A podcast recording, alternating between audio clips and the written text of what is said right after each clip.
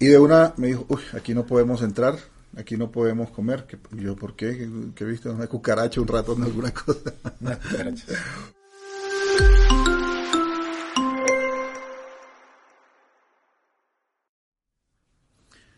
Muy buenas tardes, amados hermanos, hermosa cajal del Eterno. Bendito sea nuestro Señor que nos ha permitido tener el privilegio de estar aquí reunidos en esta tarde, eh, estudiando esta porción bíblica en la cual pues tenemos la oportunidad de aprender algo nuevo hoy, alimento espiritual que nos ha preparado nuestro Creador. En este caso vamos a conocer la porción conocida como Parashá 41, Pinhas, y que está en números eh, desde el capítulo 25, 10, 25, versículo 10, al versículo 29, 40 o, 31. Eh, como ya bien lo saben, eh, durante la semana estuvimos tratando los diferentes temas de esta, de esta porción bíblica y durante cada uno de los días hemos indicado cuáles son los los pasajes que se deben leer. Como siempre, pues es lo, necesario es que eh, ustedes realicen la lectura y luego pues hacemos un análisis o una reflexión de esa lectura para que ustedes lo hagan de manera personal en los espacios que consideren convenientes y luego eh, hacemos un análisis de cada una de esas lecturas. Al final de la semana, como hoy día de, día santo, que, que, es un día de Shabbat, eh, entonces hacemos un análisis de las partes mm, más relevantes, no queriendo decir con esto que no hayan cosas o hayan escritos en la palabra que no sean importantes, sino que pues es el resumen de todo lo que hemos visto durante la semana. Para la parasha de hoy eh, vamos a hacerla en compañía de nuestro hermano Joseph eh, Almanza, quien nos va también a comentar algunas cosas relativas con esta parasha tan, tan interesante como esta para allá Pinjas. Entonces, invitemos a, al hermano Joseph a que nos acompañe. Eh, hola, hola Joseph, ¿cómo estás? Bien. Bueno, bienvenido. Aquí está nuestro hermano Joseph, ¿cómo estás? Muy bien, aquí disfrutando de este Shabbat y de esta Parashot. Y hoy estamos aquí con, con asistentes a la Cajal, en, en compañía de ellos, pues vamos a, a estudiar hoy lo que lo que es eh, esta, esta porción bíblica, como ya lo dije antes, muy interesante. Detrás de cámara, pues ya hemos hecho la, oración, esperamos pues también ustedes eh, hagan esta oración, pero pues sabemos muy bien que todo esto, eh, estudios, los pedimos siempre que sea nuestro Señor quien nos dirija, que su Espíritu nos guíe y que permita que tengamos la luz y la sabiduría y el entendimiento necesario para que podamos sacar el, todo el provecho de estas enseñanzas. Eh, bien, entonces comencemos. Hoy tenemos unos temas muy interesantes relacionados con, este, con este estudio y precisamente nos pasaron algunas cosas durante esta semana que, voy a estar eh, relacionando acá con la enseñanza que, tenemos de, de, la porción bíblica, ¿no? Eh, como les había mencionado entonces, esto comienza desde el capítulo 25 y eh, específicamente en el versículo 10. Entonces nos dice aquí, vamos a leer un pedazo acá, dice los que murieron durante la mortandad repentina fueron 24 mil. ¿24 mil qué? 24 mil israelitas. ¿Sí? Eh, eso, como así que murieron 24 mil israelitas? De pronto, eh, algunos no, no recuerdan lo que pasó. Les voy a leer un poco del, del capítulo 25, pero unos versículos antes, donde vemos qué fue lo que pasó, para que recordemos y entremos en el contexto de lo que está diciendo en el versículo 10. Entonces, en el capítulo 25, en el versículo 1, nos dice, mientras Israel moraba en Sittim, el pueblo empezó a fornicar con las hijas de Moab las cuales invitaron al pueblo a presentar sacrificios a sus dioses, y el pueblo comió y se postró ante sus dioses. Así se inició Israel en el culto de Baal peor. Entonces el furor de Yahvé se encendió contra los hijos de Israel. Y dijo Yahvé a Moisés, toma a todos los jefes del pueblo y dispérsalos ante Yahvé a la luz del sol, y se, apartaría, y se apartará de mí eh, mi ardiente ira de los hijos de Israel.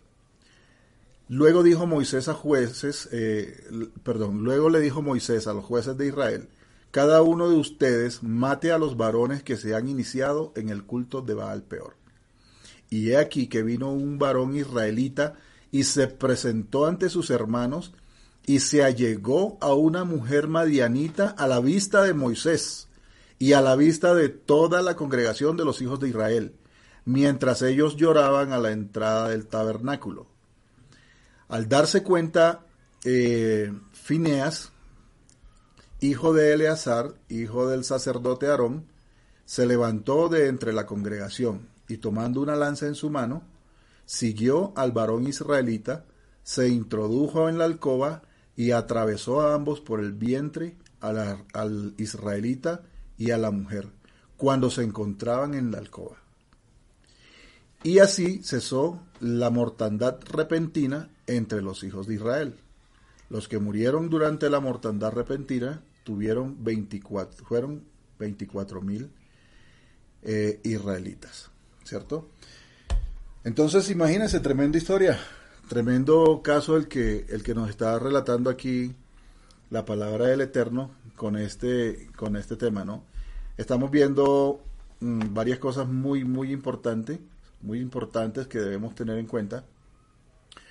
Y, una de las cosas que debemos tener en cuenta aquí es precisamente eh, el tema de la fornicación, ¿cierto? Esa infidelidad que llevó al pueblo de Israel incluso a la idolatría, ¿sí? A rendirle culto a, dioses ajenos. ¿Por qué? Porque se metieron con mujeres. Yo estoy diciéndolo aquí muy superficialmente, ahora eh, vamos a profundizar en esto y, con Joseph.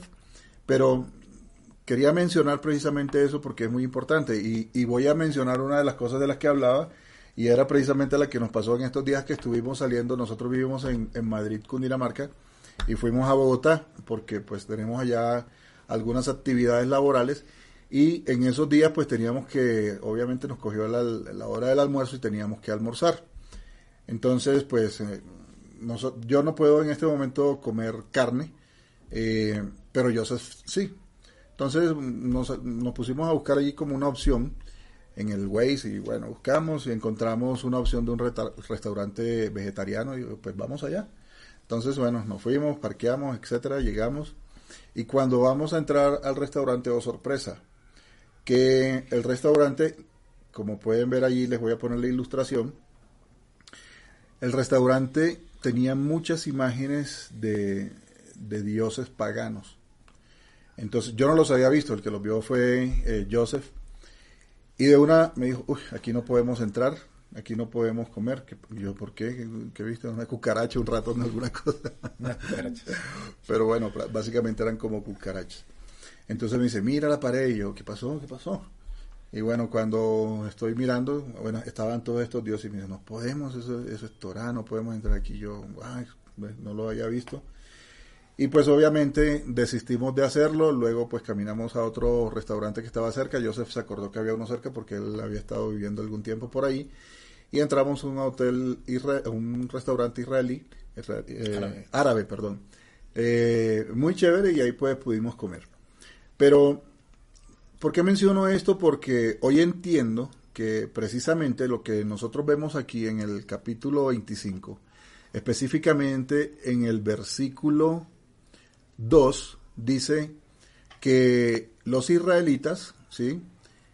Comieron delante de estos dioses. Y la palabra es enfática en decir que el pueblo comió y se postró ante sus dioses, porque pues también pudo simplemente haber dicho, pues, no, solamente pues adoraron a esos dioses o les rindieron culto, pero adicionalmente a que menciona que se postró el pueblo israelita ante estos dioses, también menciona que comieron delante de los dioses. Entonces traía a colación esto que nos había pasado, y es que lamentablemente eh, se ha minimizado, se le ha dado muy poca importancia a este tipo de cosas. Yo vengo de unas enseñanzas donde esto no era realmente tan relevante. Eh, de hecho, lo que se mencionaba en estas enseñanzas era que pues lo más importante y único que en lo cual nosotros debíamos centrarnos era en, la enseñanza de nuestro Padre Celestial, ponerlo a Él en primer lugar, y no difiero de eso, porque pues precisamente eso es lo que, lo que nosotros debemos hacer.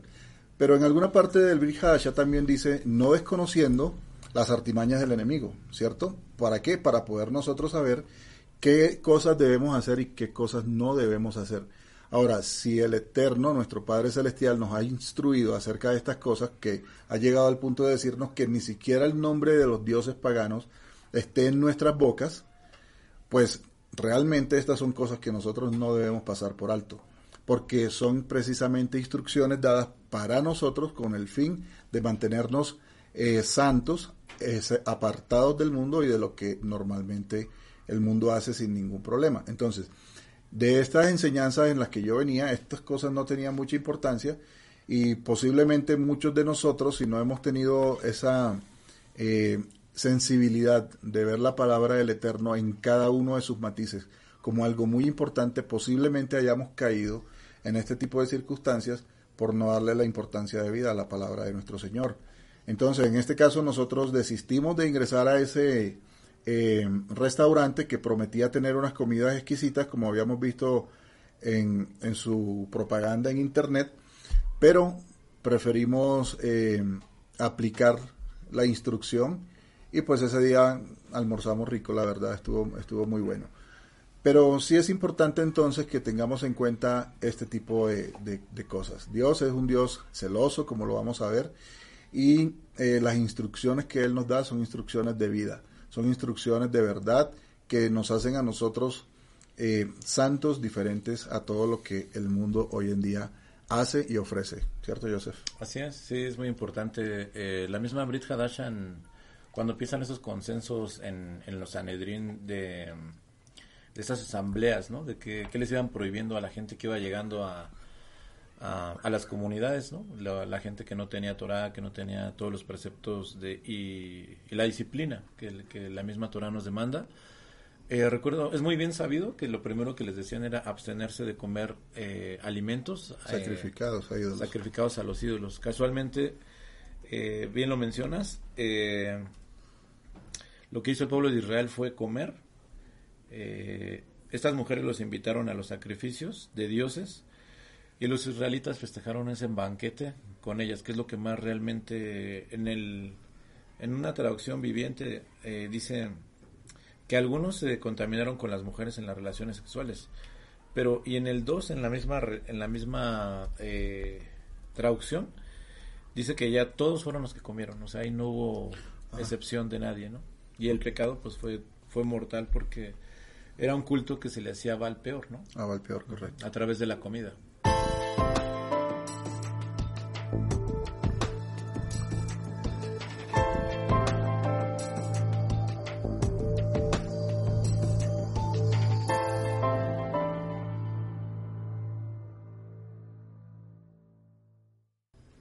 Sí, tremendo. Sí, de hecho lo que tú mencionas está en Hechos, en el versículo 29 del capítulo 15, donde dice, eh, vamos a, leerlo, capítulo 15, Hechos capítulo 15.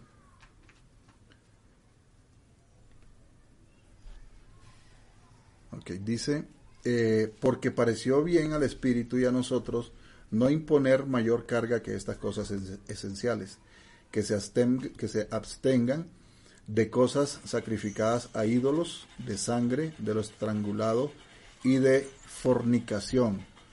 Si se guardan de estas cosas, eh, haréis bien, pásenla bien. creo que ese era el que mencionaba, ¿no?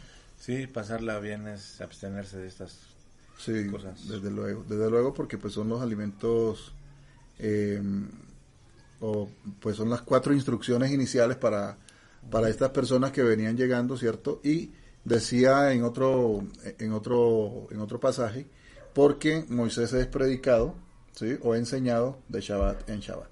Entonces lo que quiere decir esto es que no es que sean solamente estas cuatro cosas las que debían hacer, sino que era lo primero, lo primordial, lo básico, ¿sí? Con lo cual debían comenzar Primero, pues que no tengan cosas sacrificadas a ídolos.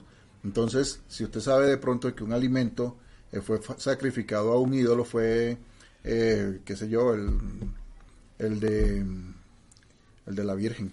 Ah, sí. El Día de Muertos en México. El Día de los Muertos en México. Hay un lejen que, que, tiene inclusive, es redondo como una gula, un, es un pan, eh, como una rosca, y, y, tiene una calavera de muerto dentro del pan arriba.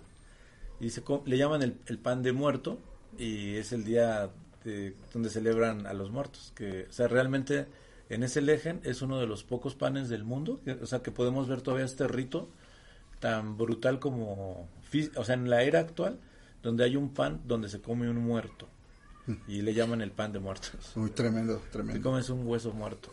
No, tremendo. Entonces se pelean los huesos. yo cuando vi eso, esa información en internet que me, que me enteré. Sí, de pronto les pones la, la, la, imagen acá atrás, ¿no? Vale. Listo, entonces que se abstengan de cosas sacrificadas a ídolos, ¿cierto? De sangre.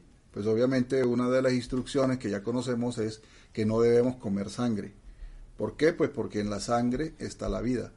Y el Eterno es muy enfático en esto, diciéndonos que no debemos comer sangre. De hecho, por ejemplo, eh, sabes que cuando yo estaba, yo soy de, de origen barranquillero costeño y allá pues cuando matan las gallinas eh, es costumbre de que cogen al animalito y le dan y le dan hasta que le tuercen el pescuezo. Y ese animal empieza a revolotear y, y empieza a dar vueltas allí en, en, la tierra hasta que por fin se pues, hasta que por fin se queda quieto. Pues la, la, la esencia de esa muerte de esa forma del animal es para que la sangre se le acumule en el cuello cierto y luego cuando eso lo preparan pues tienen mucha sustancia por la cantidad de sangre que queda ahí pero pues obviamente en ese entonces yo esto no lo sabía hasta que luego me enteré y, pues ya dejé de, comer de esa manera, ¿no? Lo ideal entonces en este caso es que se le corta la, la cabeza al animal, se cuelga boca abajo para que escurra toda la sangre hasta que salga la última gota y de esa forma entonces ya se puede consumir el, el, animal. Precisamente ahí lo dice después, que se abstengan de sangre, de lo estrangulado y de fornicación. Entonces, esas son las cosas básicas que una persona que viene ingresando al, a la verdad de nuestro Señor, a la Torah, y tiene que conocer todas estas cosas, estas cosas básicas debe cumplir, porque son cosas que definitivamente se deben hacer al principio cuando eh, se empieza a tener eh, este acercamiento a la Torah, donde están todas estas instrucciones para nuestra vida. Luego pues ya vienen los temas de, de qué es lo que se puede comer, de las leyes con respecto a la sexualidad, etcétera, pero pues esas son las primeras cosas básicas que, se deben tener en cuenta. Y casualmente fueron dos preceptos que se violaron en este, en este orden, ¿no? Claro. Con las mauitas. ¿Alguien de los asistentes recuerda cuáles fueron esos dos preceptos? De los que acaba de mencionar Joseph. ¿Cuáles fueron los dos preceptos que violaron nuestros antepasados? Relacionados con los cuatro que acabamos de leer. Primero puede contestar un hombre, después las damas, ya saben, ¿no? Hay que honrar a los varones aquí presentes. Varones, no se dejen.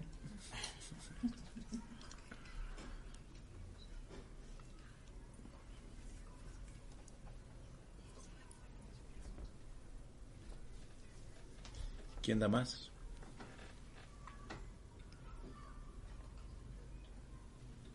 Tenemos un valiente por acá.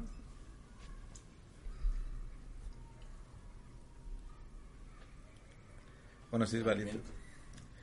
Sí, el alimento, pero, o sea, eh, eh, ¿cuál fue? Es muy fácil. El alimento y ¿qué otra cosa? La comunicación. Así es. Eh, y especialmente con unas mujeres que no eran del pueblo, ¿no? Que no eran, no estaban tomando mujeres como para casarse, sino, como para, conocerlas, ¿no? en su, en su intimidad para pasar el rato. Y realmente estas mujeres no estaban dispuestas a casarse con ellos.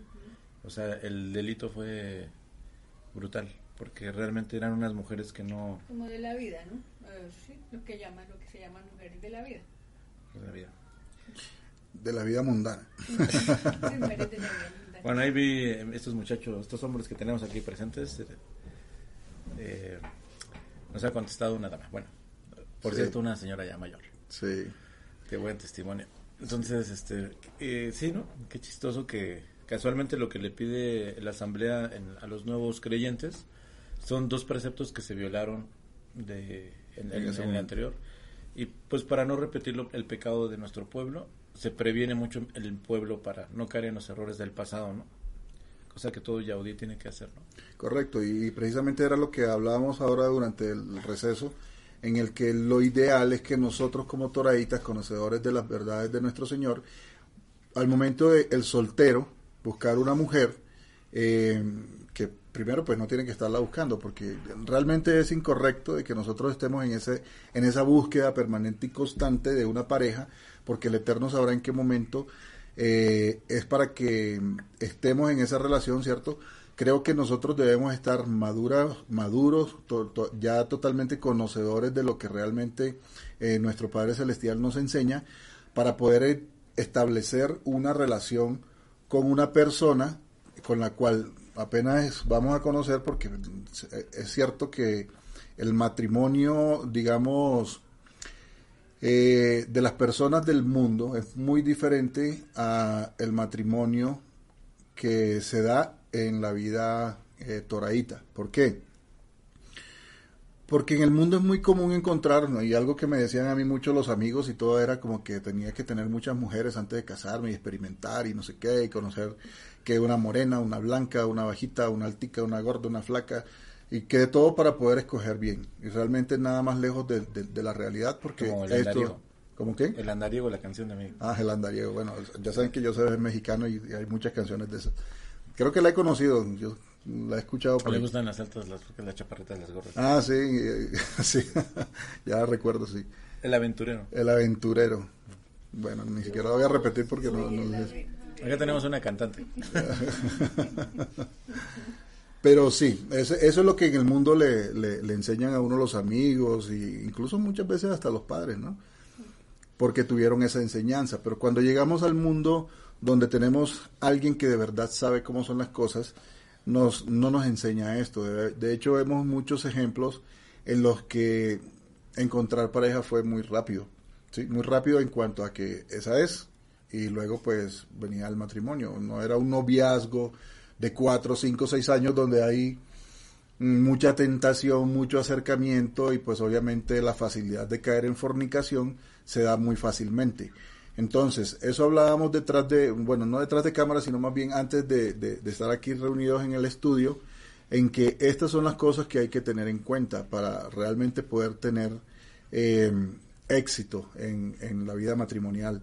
De hecho, unirse con Toradita no garantiza que va a ser todo color de rosa, pero es muy fácil poder superar las dificultades que el matrimonio en sí ya impone por la convivencia con una persona nueva que pues igual van a haber muchas cosas que, que no van a estar de acuerdo o que van a ser muy difíciles. Pues durante los primeros meses quizá pues la cosa es todo enamoramiento, todo es dulzura, pero pues luego vienen situaciones difíciles en las que es necesario que ese conocimiento que ya tengamos de nuestro Señor en ambas partes eh, nos permita salir avante en esa situación.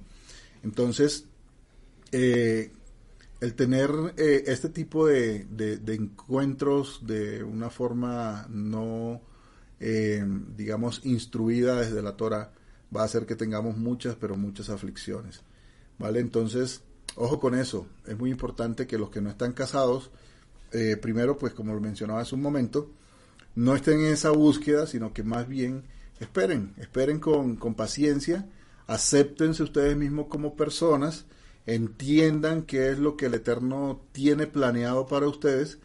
Eh, ¿Cómo lo van a saber? Pues teniendo eh, un estudio eh, muy frecuente de la palabra, acercándose en oración, estando muy sensible a la voz del Señor y que en cada una de las situaciones que se le presente no salgan corriendo de una, sino que vean, porque pues muchas muchas veces eh, hemos visto de que de que no, pues es que ese, ese hombre es, es el hombre de mi vida, ese es el que el Señor me tiene, dicen las mujeres. Así, ¿y eso por qué no? Pues él, él le da gracia al Señor durante, cuando vamos a hacer la, la comida o algo, él le da gracia al Señor.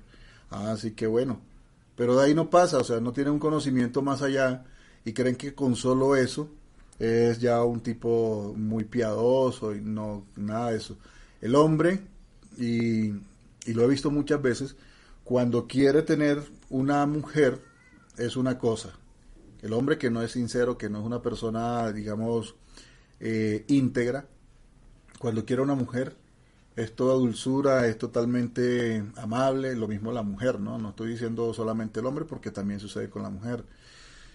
Es toda dulzura, es una hermosa persona y todo, que mejor dicho, enamora. Pero ya cuando ha conseguido lo que realmente quiere, ahí es donde nosotros vemos en nuestra sociedad muchas mujeres embarazadas, muchas mujeres madres solteras, porque cuando ya llegó el momento de la responsabilidad o del matrimonio, pues eso no, eso no, eran los planes de, de ese hombre. Entonces, ese tipo de situaciones se pueden evitar si nosotros nos dejamos instruir por nuestro Padre y con paciencia llevamos una relación de la forma correcta. ¿sí? ¿Por qué? Porque la fornicación, como en este caso con los hijos de Israel, que como lo mencionaba doña Mercedes, no es un tema que esté eh, planeado para durar mucho, sino que lo que estaban haciendo ellos en este momento realmente eran llevados a un culto de unos dioses con el fin de destruir este pueblo, ¿sí? de ponerlos en contra de su Dios.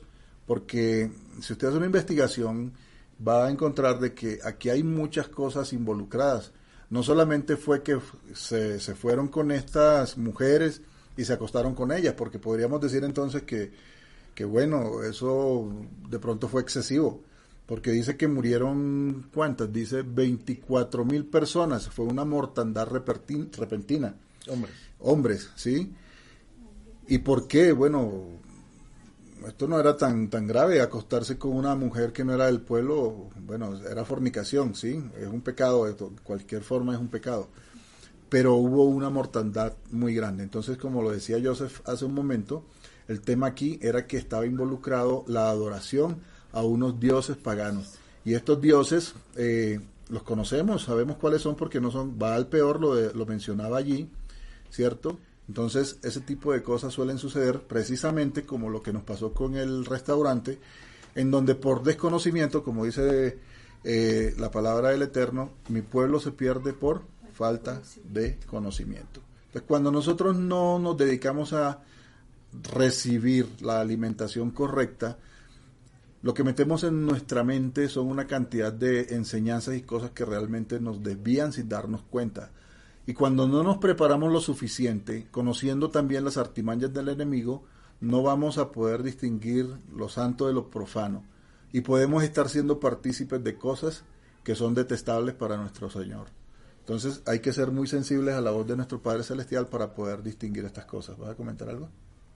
No, estoy totalmente de acuerdo con lo que estás. Eh, vale. Entonces, mientras preparaba el estudio, entendí esta parte que pues me reveló mi Señor también en cuanto a esto. Por eso, hermanos, es muy necesario que nosotros mantengamos nuestra espiritualidad intacta, que nunca pensemos que las cosas espirituales eh, no existen. De hecho, somos seres carnales, no como los mexicanos carnales, pero eh, sino que tenemos carne, hueso, etcétera, pero también esto es movido por un espíritu y es el aliento de vida, ese espíritu que colocó en nosotros nuestro Señor para poder movernos. Entonces, esto creo que ya lo hemos visto muchas veces en la escritura, donde podemos distinguir claramente que tenemos alma, que tenemos eh, cuerpo y que tenemos un espíritu, ¿cierto? Entonces, no apaguemos, hay un tratado que voy a dejarles por aquí el enlace para que lo puedan consultar. Es un tratado que habla precisamente de la espiritualidad que se había perdido, porque la espiritualidad se puede perder, se puede apagar, porque nos dedicamos más a cosas tan superficiales y creemos que estas cosas eh, espirituales no son eh, reales, ¿sí? Y pues nada más lejos de lo verdadero. Entonces, por favor, tengamos en cuenta estas cosas y no eh, desfallezcamos en el intento de mantenernos siempre de la mano de nuestro Padre Celestial. Entonces, eh, ahora sí continuemos entonces en el versículo de 10. Como les dije, no voy a leer todos los capítulos ni todos los versículos, pero sí voy a leer parte aquí que, es interesante que recordemos para que podamos seguir charlando acerca de, del tema de esta paracha. En el versículo 10 del capítulo 25 dice, luego habló Yahvé a Moisés diciéndole, eh, Fineas, hijo de Eleazar, hijo del sacerdote Aarón, hizo que se apartara de que se apartara mi furor de los hijos de Israel, pues fue movido por mi celo entre ellos. Por eso no destruí a los hijos de Israel en mi celo. Entonces, como vemos aquí, Fineas era un levita, ¿no? Así es, totalmente tenía el linaje levítico. Nieto de Aarón, ¿no? Sí, nieto de Aarón, pero, pero hay muchas enseñanzas cristianas que dicen que esto no es así, que, que Fineas era un hombre Incluso, normal. incluso dicen que por ahí escuché que, que a través de lo que hizo se gana el, el, el favor levita, ¿no? Pero realmente él tenía linaje directo de... era el- Su abuelo era Aarón mismo, ¿no? Claro, y ya sabemos quién fue Aarón, ¿no? ¿Quién fue Aarón? ¿Quién fueron? ¿A dónde fueron más bien? Aarón, Aarón, ya se me olvidó. Sí, Farón, eh, eh, Aarón era hermano de Moisés, Ah, pero hermano ¿qué más? Moisés. ¿Qué más? ¿Qué otra Ya cosa? con- Ya contestó nombre, ¿no? ¿Un qué? Sacerdote. Un Cohen. sí, Sacerdote el- Aarón. el Pero no cualquier sacerdote. sacerdote, fue el primer sumo sacerdote, el primer sumo sacerdote, ¿cierto?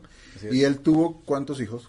Sí, cuatro hijos, y así dos es, de ellos murieron por prenderlos en correcto, así Nadab es. Nada, y Abiud, correcto.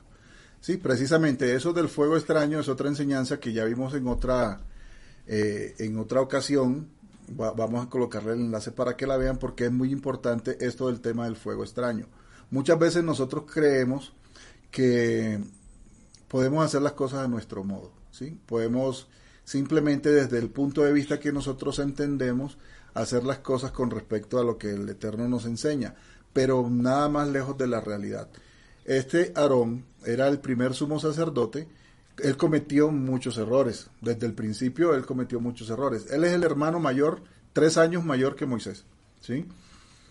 Cuando Moisés subió al monte Sinaí, él fue el que permitió que se creara eh, una estatua, ¿cierto? Que hicieron fundiendo los, una, una, sí, una estatua de oro a la cual le rendían homenaje e hicieron toda una celebración allí. Fue el primer error. Después, ¿quién me dice cuál fue otro error de, de Aarón? No corrijo. La rebelión contra Moisés. En la rebelión contra Moisés, eh, pero ¿con quién? Con Miriam. Correcto, así es. Así es. Esa rebelión con Miriam que finalmente tenió, eh, terminó teniendo lepra, ¿no? Y eh, no, no, no corrigió eh, a sus hijos.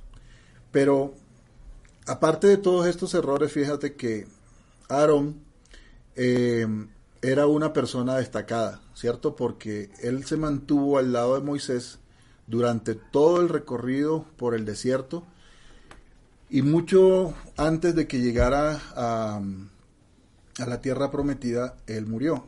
De hecho, muere de la misma manera que, bueno, eso lo vamos a ver dentro de un momento, él muere de la misma forma en que luego moriría Moisés, ¿cierto? Pero ya llegamos allá, no les voy a dar ese spoiler.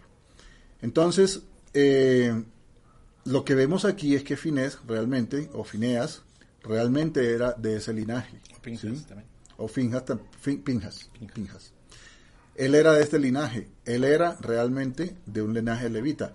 De hecho, vamos a ver ahora qué pasó con, con él. Dice en el versículo, ¿vas a decir algo o continúo con la lectura? No, dale. ¿Vale? Ok.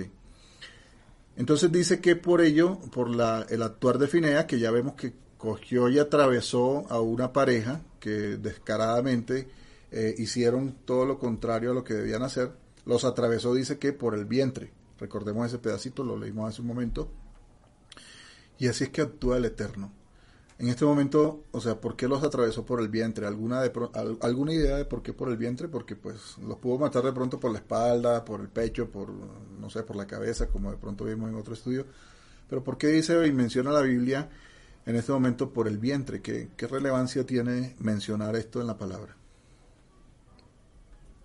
¿Alguna idea?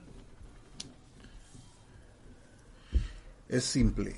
El Eterno actúa así porque, acuérdense, cuando Él mandó muchas veces al pueblo de Israel a que devastaran los pueblos paganos que dijo, maten todo, hombres, mujeres, ancianos, niños, animales, todos, no se queden absolut, quemen todos, no se queden con nada.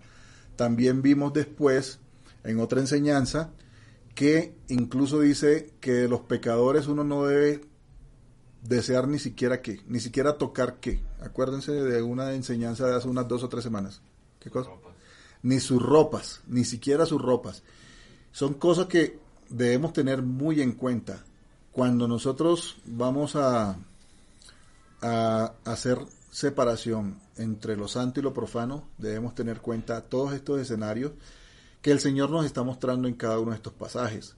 Porque más allá de tener una información histórica de las cosas que sucedieron, es también tener información de lo que sucedió y poder sacar de allí información para aplicarla en nuestras vidas. En este caso, como vemos en los pasajes anteriores, si había posibilidad de que hubiese una fecundación aquí, quedó totalmente aniquilada desde el momento en que con una lanza se atraviesan por sus órganos genitales. Porque no debemos hacer nosotros concesión con el pecado. Cuando nosotros pensamos en algo y volvemos a pensar en ello, y volvemos a pensar y empezamos a degustarlo de cierta forma en nuestra mente, empezamos a darle cabida al pecado en el nacimiento de una idea que puede llevarnos a concluir de que podemos actuar de forma errada. Es decir, que podemos cometer un pecado. De hecho, hay un midrash que dice que los atraviesa por sus áreas sexuales. Sí, así lo dice aquí, lo, lo, lo leímos hace un momento en el en el versículo 8.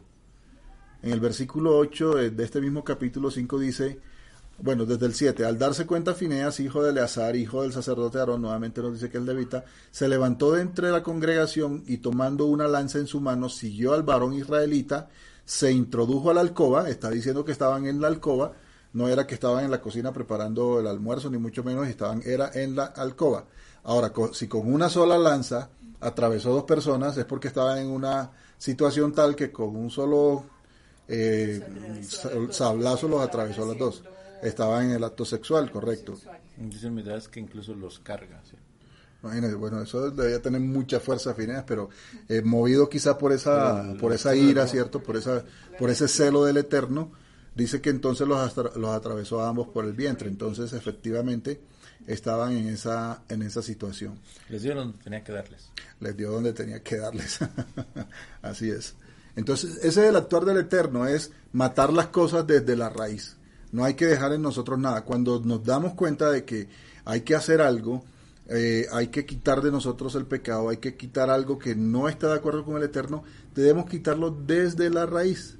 No debemos dejar ahí ni un poquito porque eso va a ser nido en nuestra cabeza y va a ser luego convertirse en un huevito y ese huevito de ahí va a salir un animalito y ese animalito nos va a llevar a cometer pecados que de verdad no debemos eh, cometer. Entonces tengan en cuenta que las cosas hay que matarlas desde el principio, desde que nos dimos cuenta, de, desde el momento mismo en que entendemos que algo está mal, debemos aniquilarlo. No tenemos que ser románticos. Las personas son muy románticas. ¿A qué me refiero? A que muchas veces se apegan a las cosas por X o por Y razón. Porque no podemos decir, por lo menos yo no puedo decir en mi familia, Joseph, que no vivimos momentos bellos en la iglesia donde estábamos. De hecho, el camino que recorrimos nos condujo al momento en el que estamos. Y hubo muchas cosas que de verdad fueron para nosotros como familia, con mi esposa, con mi hijo, en los cuales nos integramos, en los cuales hicimos muchas cosas que de verdad fueron, fueron buenas para nosotros. Pero en el momento mismo en que nos dimos cuenta que no era ese el camino, simplemente renunciamos a ello y de una, sin pensarlo, o sea, cuando ya lo, lo habíamos entendido, sin pensarlo tomamos la decisión y dijimos, no más. Fueron de los líderes de, de la iglesia, los que estaban con nosotros, nos dijeron, no, que mire, que si ustedes que vuelvan, que tal, que están equivocados que si no lo hacen les vamos a quitar el manto, que tal, pero ya nosotros habíamos entendido que el camino era a través del Shabbat, que habíamos entendido que había una ley, había un orden, había algo que nosotros no estábamos ejerciendo, habíamos entendido eso y ya no había marcha atrás. Entonces, así mismo, tan radicales como eso debemos nosotros ser en la vida. Si vemos que hay algo que nos está perjudicando eh, la relación con nuestro Señor porque nos está poniendo en una situación en la cual no estamos cumpliendo su palabra, pues tenemos que ser radicales, de una, sin pensarlo. Porque ¿qué más quiere nuestro Señor? que actuemos así como lo hizo Finés. Sí, o sea, sin pensar, sin pensar en las cosas, porque eso hay que hacerlo. Es decir, si nosotros entendemos que es correcto, no hay nada que pensar. ¿Y será que, será que el Eterno se equivocó en eso? ¿Será de pronto que es muy drástico? ¿Será de pronto que eso? ¿Será de pronto que aquello? Fíjate que me gustaría agregar algo. Eh, la palabra eh, que lo recompensa a Pinjas es canai.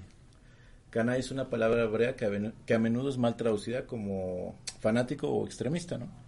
Realmente la definición de canai es hacer lo correcto más allá de las consecuencias.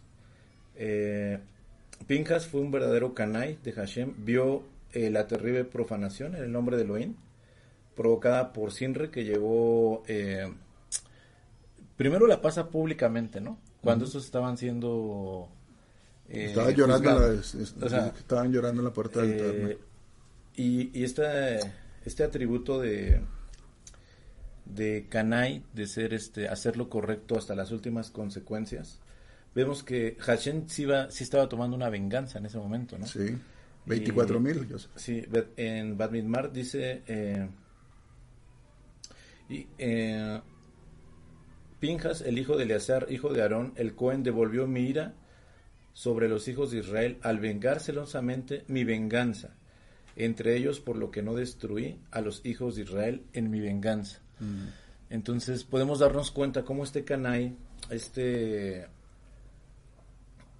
este Pinjas, toma este atributo de, a pesar de su bienestar personal, porque él, el, el susodicho estaba, era un principal de su tribu también, ¿no?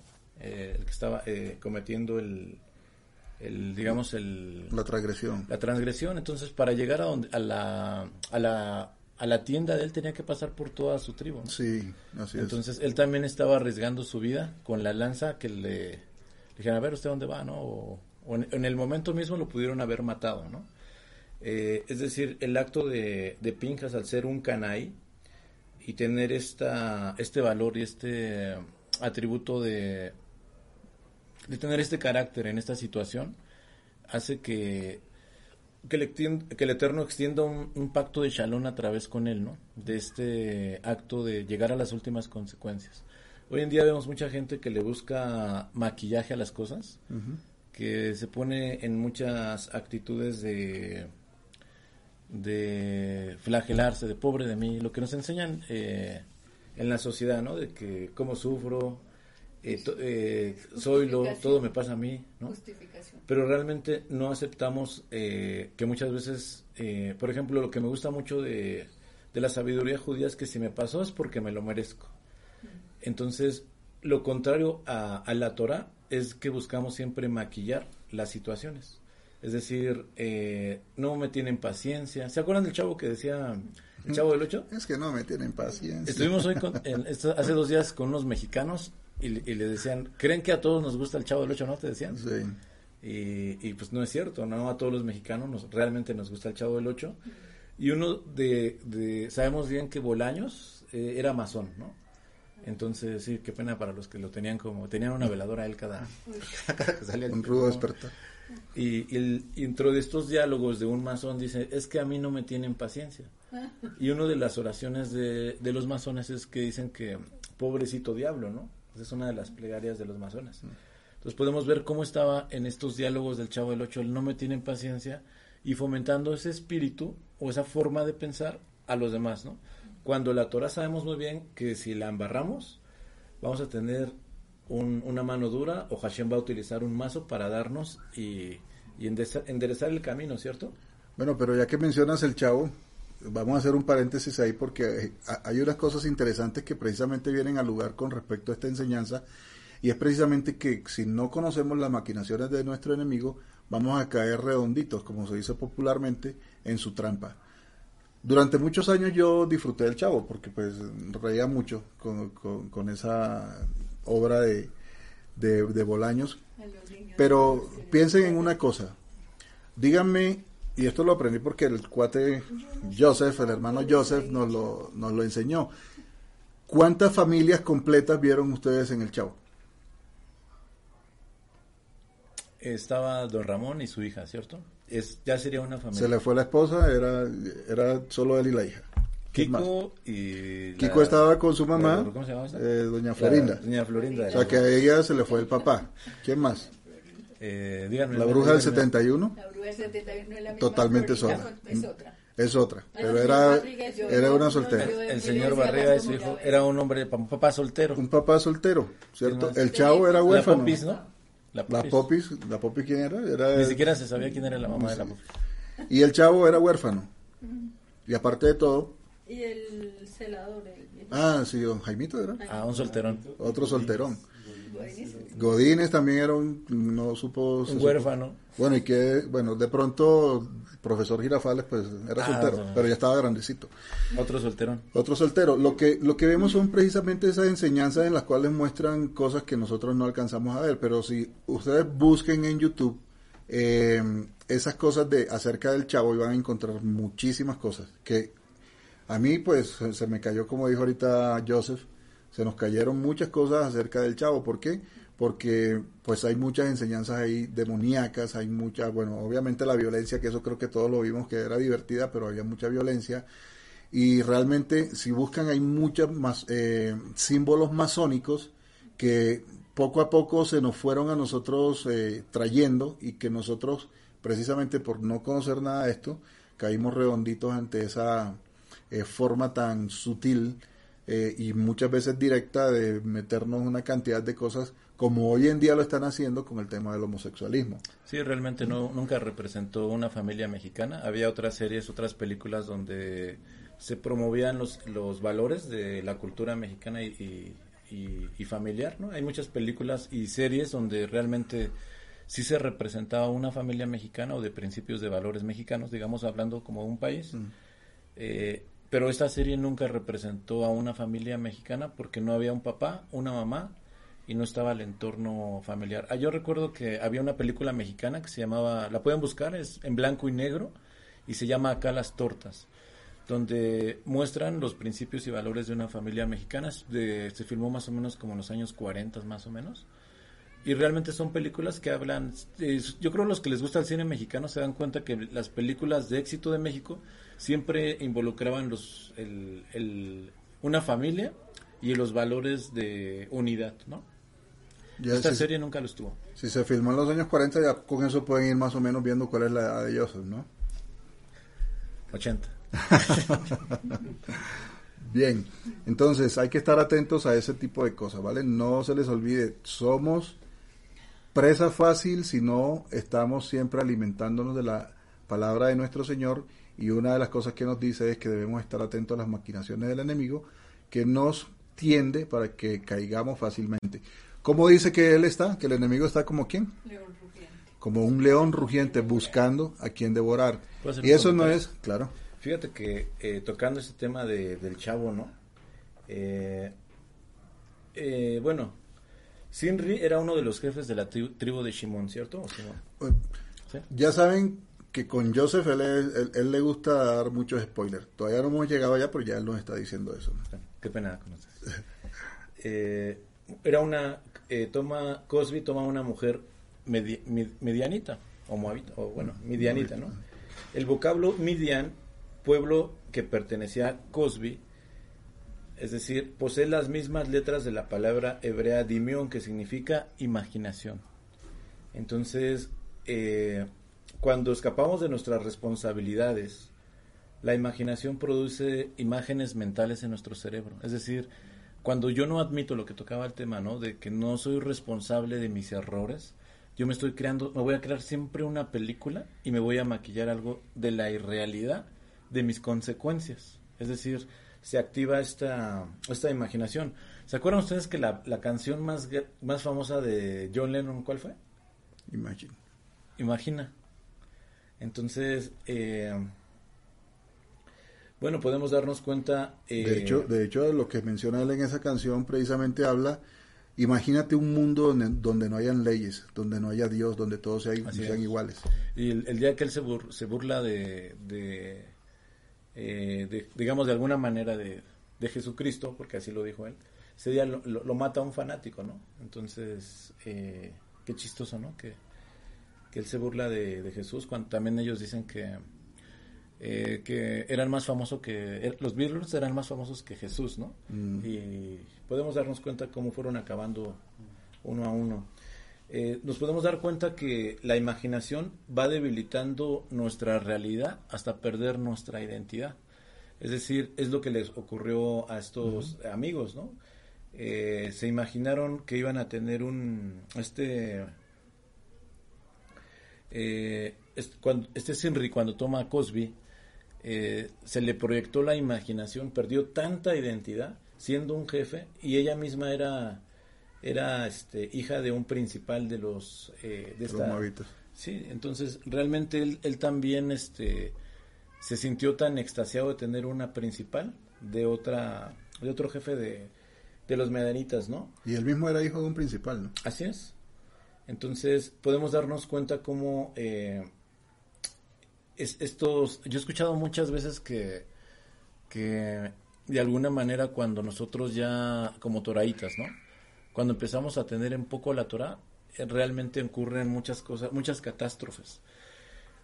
Realmente lo que le, le ocurre a este, a este personaje, pues es, es fatal su, su destino cuando se dejó llevar por esta locura. No se dio cuenta que pasa al lado de Moshe. O sea, imagínense teniendo este su pequeño trofeo. ¿Qué, qué era lo que le estaba ocurriendo en la mente de él, no? ¿Qué le estaba pasando en su... ¿Hasta dónde lo hipnotizaron? ¿Hasta dónde esta imaginación? Eh, le... Qué chistoso que la palabra dimión, derivando del nombre de esta mujer, nos da imaginación. Muchos hombres, Israel ha caído más por las mujeres que por la espada, inclusive que por los mismos juicios de Adonai, ¿no? Eh, muchos toraitas han perdido mucho brillo por las mujeres. Entonces, esta es una de las... De, no nos dice la Torah que sea al revés. La Torah nunca nos dice que, que las mujeres perdieron por los hombres, ¿cierto? Siempre ha sido al revés. El, Eh, hombre, el hombre a causa de la mujer. el hombre, Israel ha caído a través de, de las mujeres, ¿no? Entonces, ¿qué, ¿hasta dónde es este esta imaginación que, que lo, lo lleva a hacer locura, una locura tras locura? Primero, tomar a una mujer que no pertenecía. Escoge como que a la más guapa, ¿no? Porque también era de un símbolo real. Se la pasea a Aarón, a Moisés. Eh, pasa por todo el ejército de los soldados, ¿no? Porque hacen un censo. Ahora, pongámonos a ver, se la mete a su a su a su carpa, a su cama, ¿no? a su- A su cambuche. y este y, y posteriormente yo me imagino, me pongo, solo hay un nombre en la historia, Pinjas. eh, ¿Y acaso no estaban contando a los a los hombres fuertes, a los soldados? ¿Dónde estaban estos soldados? Realmente eran hombres preparados para la guerra y, y nunca le hicieron pelea al Pinjas. Perdona, este Kirsi, ¿no? Eh, entonces, ¿cuál es, ¿cuál es la importancia de, de la actitud que nosotros debemos de, de tomar? Lo que les comentaba hace, hace un momento atrás, eh, yo pienso que el valor más bonito que tiene este hombre, sin ser contado como, como un hombre fuerte, porque era desde 20 a los, a los 50, ¿no?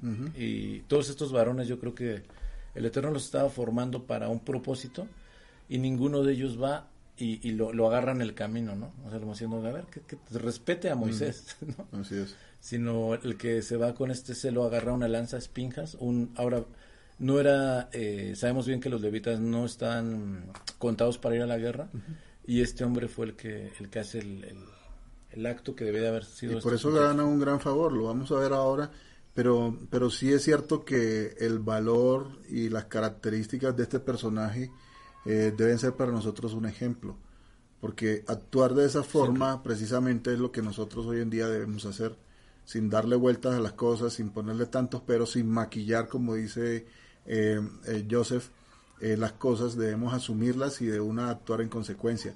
Para eso es que estamos aprendiendo, porque de nada sirve tener todo este conocimiento y todas estas cosas que nos muestran a nosotros cómo es el proceder de un hombre eh, conforme al corazón del Eterno o el comportamiento de una persona que no entiende las cosas de esta manera y lo que debemos hacer nosotros es actuar en consecuencia. Ahora que mencionabas el nombre de, de, de- esta mujer, lo que estabas diciendo, voy a, voy a, a tratar de leer un poco más aquí, eh, porque se me vino a la mente una cosa y una pregunta para ustedes que están allí en sus casas viendo esta enseñanza, esta administración, y para los que están aquí una pregunta mientras hago la lectura a ver si se acuerdan y me dicen. Eso sí, sin consultar en este momento en YouTube ni, ni, ni en sus apuntes, sino traten de recordar cuál es el origen del pueblo moabita, porque hay una cosa clave ahí que es muy importante, ¿sí? Y es que precisamente este pueblo es fruto de, de un pecado grave. Y creo que ya les he dicho mucho con eso, pero recuerden a ver cuál es el origen de este pueblo moabita mientras leo los últimos versículos de esta lectura en este capítulo. Entonces dice que, eh, dice en el versículo 11, dice, Pinjas, hijo de Eleazar, hijo del sacerdote Aarón, hizo que se apartara mi furor de los hijos de Israel, pues fue movido por mi celo entre ellos. Por eso no destruí a los hijos de Israel. Por lo cual dije, he aquí que yo le concederé un pacto de paz. ¿A quién? A Pinjas, ¿cierto? Que será para él, lo que tú mencionabas hace un momento, y para sus hijos después de él, un pacto de sacerdocio eterno, por haber sido celoso de su Dios, haciendo expiación por los hijos de Israel. El varón israelita muerto, lo que mencionaba los nombres que mencionaba ahorita Joseph, el cual fue muerto junto con la mujer madianita, Simri, se llamaban Simri, hijo de Salú, jefe de la casa paterna de la tribu de Simeón, que por cierto es una tribu que causó también muchos problemas, y la mujer madianita que se llamaba Cosbi, hija de Sur, que era príncipe de su casa paterna en Madián. Y habló Yahweh a Moisés diciendo, acosa a los madianitas y aniquílalos, porque ellos los han acosado con su mentira y han conspirado en contra de ustedes en el asunto de Baal peor y en el asunto de, Cox, de Cosbi, hermana de ellos, hija de un príncipe de Madián que fue muerta el día de la matanza repentina por causa de Baal peor. Entonces fíjense que este pueblo estaba buscando la forma de destruir a Israel. Entonces, ¿ya me pueden decir el origen de los madianitas? ¿Quién se acuerda? No habían dicho moabitas. Moabita no fue lo que. Moabitas. Eh, sí, los, ma- los moabitas. Perdón. No son los, Midianitas es lo mismo. Sí, son lo mismo. los descendientes de los, ¿Los descendientes de quién? de los- ¿no? Correcto. Pero ¿cómo fueron concebidos? Ellos vienen de una descendencia en la cual Lot fue que, por sus hijas fue que, emborrachado. Acuérdense que Lot había sucedido que había sido la destrucción de qué? Fue violado, ¿no? Realmente Sí, lo violan. sí, realmente fue, fue violado. Hoy hablábamos de eso. ¿Perdón? La destrucción de Sodoma y Gomorra. De Somorra y Godoma. no es Somorra y Godoma, es Sodoma y Gomorra. Eh, después de haberse destruido esto, estaba Lot con sus hijas y estas mujeres tomando una iniciativa, y esto espero que también sea una enseñanza para que no nos sigan tachando a nosotros de machistas, estas mujeres dentro de sí, con, el- y era por eso que mencionaba el tema de la imaginación, imaginaron en sus cabezas que debido a que no habían quedado hombres después de la destrucción de Sodoma y Gomorra, ellas no tendrían con quién casarse. Entonces se les ocu- ocurrió la flamante idea de emborrachar a su padre, tener relaciones sexuales con ellas para poder tener descendencia. Entonces, un día lo hizo una de ellas, emborrachó a la mayor, emborracharon al padre, lo durmieron, lo, lo emborracharon, que es otra enseñanza también acerca de la borrachera, que también debemos tener en cuenta, una persona borracha no actúa consciente, como en este caso le pasó a Lot, y quedó embarazada de su propio padre. Luego ella también le facilitó las cosas a su hermana y le dijo eh, que ahora le tocaba el turno a ella. Par de delincuentes. Y las dos quedaron emba- embarazadas de su padre después de, haberlos, em- de haberlo emborrachado. De allí viene la descendencia de este pueblo. Entonces es un pueblo que viene con una mente torcida, con un ADN defectuoso.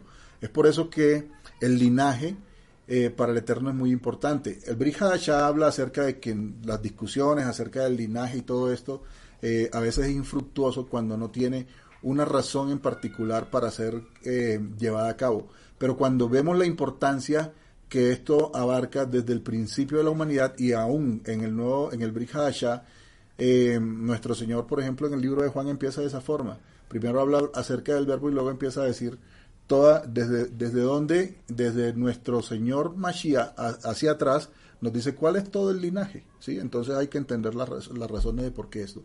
Pero este pueblo ya venía realmente torcido, Una venía con, con una simiente perversa. perversa, correcto. Y eso le dice nuestro Señor precisamente a, a estos eh, escribas y fariseos, ¿cierto? Que a estos ju- judíos que estaban torcidos, que pues también es parte de otro estudio, y les decía, si su padre fuera Abraham, las cosas serían diferentes, no estarían tratando de matarme, pero son hijos de su padre. El diablo, son perversos, vienen con una eh, simiente defectuosa, torcida. ¿Cómo fue que dijiste hace un momento? Eh, Simiente perversa. perversa, ¿sí? Entonces ellos trataban de matarlo, pero precisamente por eso. Entonces, en este caso, eh, los moabitas vienen con esa simiente perversa, defectuosa y se constituyeron en un pueblo enemigo para eh, Israel. Entonces, eh, mis hermanos, esa partecita quería resaltarla. Eh, no sé si tienes algo más al respecto en esta parte o seguimos en el siguiente punto. No, sí es muy interesante cómo podemos ver que inclusive descendientes de Abraham cuando toma la decisión de que se aparte de Lot, eh, el llamado le dijeron si dejaras que tu parentela, ¿cierto? Tu parentela. ¿Qué era Lot de Abraham? Eh, ¿Primo? Primo. El sobrino. Entonces estaba cargando El sobrino. Era el sobrino. el sobrino, Ah, sí, era sí. del- De, un linaje directo de su, Ah, sí, de su sí. sangre, ¿no? Bueno, un pariente, un pariente cercano. Entonces, la bendición realmente comienza cuando Abraham lo aparta, ¿cierto? Es que ya empieza Abraham a... a- o sea, estuvo cargando con este primo Sobrino. y el sobrino, discúlpame. Eh, entonces, este sobrino se le, se le pone como en la piedra del zapato, como dicen en Colombia. Empiezan a ultrajarle, empieza a haber pelea entre los pastores. Abraham lo termina defendiendo. O sea, Abraham estaba en su onda, termina poniéndose el arma, va y mata por él, porque era sobrino, ¿cierto? Posteriormente, eh, empieza a debatir con el Eterno por él. Porque cuando el Eterno habló con Abraham nunca le debatió. No se dan cuenta cómo es por él mismo. Le dice, no se enoje mi Señor. Pero si hay, o sea, diciéndole al Eterno que si no sabe cuánto sabía por este personaje. Al final, Lot o los descendientes de Lot terminan haciéndole un daño a los descendientes de Abraham. En este caso, vemos como eh, también nuestro abino Abraham, eh, al llevarse a Lot, porque el mandato era que fuera a salir él sin su parentela. Y, y este pequeño error de, yo creo que Abraham, pues no, no teniendo hijos, a este muchacho Lot lo veía como un hijo, ¿no? Yo tengo sobrinos que yo los veo como mis hijos, ¿no? Y dijo, hay hijos, pero son hijos de mi hermana, son hijos de mi, de mi cuñado y mi hermana, ¿no? Y a veces a los tíos se nos despierta ese instinto de paternidad. En mi caso, pues yo, yo tengo solo una hija y este y, y me es muy difícil no tener o sea no tener esa el ser humano yo creo que tiene en su corazón para ser papá y yo creo que Abraham cuando te, sufría de esterilidad a este muchacho lo vio si, si se dan cuenta cómo lo protege tanto era porque había un sentimiento muy paternal de Abraham a Lot que, que lo termina cuidando es el único que sale de Sodoma y Gomorra el único varón ¿no? Si fuera hijo de él. Desafortunadamente las hijas ya venían contaminadas con esta ciudad y se le- para ellas era común hacerles esa travesura a, a Lot y desafortunadamente la simiente de Lot se pervierte y termina siendo un yugo para los hijos de Abraham, tristemente, ¿no? Algo que sale directamente de la, de la misma línea abránica y lastima a los, a los hijos de Jacob con esta, estos, esos descendientes tan... Una vez más vemos cuáles son las consecuencias de hacer las cosas a nuestra manera, como lo decíamos hace un momento, ¿cierto? Sí. Y, y eso siempre se deriva en unas consecuencias, en este caso pues ese, pero vamos a ver más adelante, después de ver, por ejemplo, en, en sus lecturas que, que realizaron dur- durante esta semana, muy seguramente vieron eh, eh, lo que se hizo en este caso, que el Eterno él le dice eh, a Moisés, ¿cierto?, que haga un censo. Y esto lo vemos en el capítulo 26, el censo de, de- Israel, eh, donde finalmente de ese capítulo, en el versículo 51, se dice que todos los hijos de Israel fueron censados y fueron en total 601.730. Eh, luego vino la distribución de la tierra prometida, que también lo pueden leer con, con bastante calma. Luego viene la herencia de las hijas de Zelofejat en el, en el capítulo 27, donde se ve un principio relacionado con el tema de los tíos y todo, donde estas mujeres, eh, su padre murió, ¿cierto? Eh, y que dice esta mujer, como estaban repartiendo las herencias, ella dice, bueno, pero eh, nuestro padre murió y él no participó en la rebelión contra, en la rebelión de Coré, mejor dicho, y nosotros somos solo mujeres, no tenemos hermanos, entonces que vamos a quedar sin tierras por eso no es justo. Entonces ya eh, Moisés se dirige al Eterno, le, consulta y, nuestro Eloa le dice, pues sí, tienes razón, veamos esto. Y si no tienen, entonces ahí establece un orden. Y les dice, bueno, si no tiene hijos, eh, si no tiene hijas, se lo dan al tío, se lo dan no sé qué, no sé qué, no sé qué. Bueno, esto lo pueden leer allí porque es interesante que conozcan ese principio.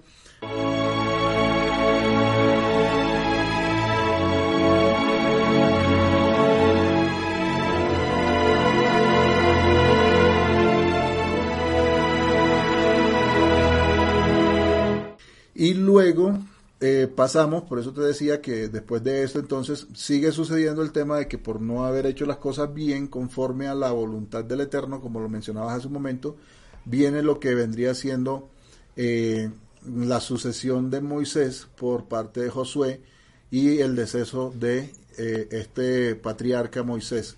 Esto lo vemos ya en el, en el capítulo 27 en el versículo 12. Lo voy a leer para que recordemos el contexto y ahí vienen cosas muy interesantes que vamos a ver con respecto a, a la vinu Moisés, ¿cierto? Y dijo Yahvé a Moisés, versículo 12, capítulo 27, sube a este monte de Abarín y contempla la tierra que he entregado a los hijos de Israel.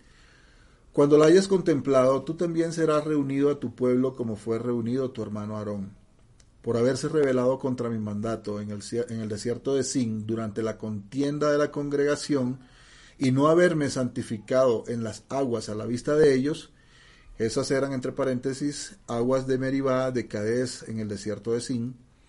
Luego Moisés habló a Yahvé y dijo que Yahvé, Dios de los espíritus de toda carne, ponga un varón al frente de la congregación, para que salga de eh, entre delante de ellos y para que los saque y los introduzca a la congregación de Yahvé eh, y no sea como un pueblo sin de un rebaño sin pastor.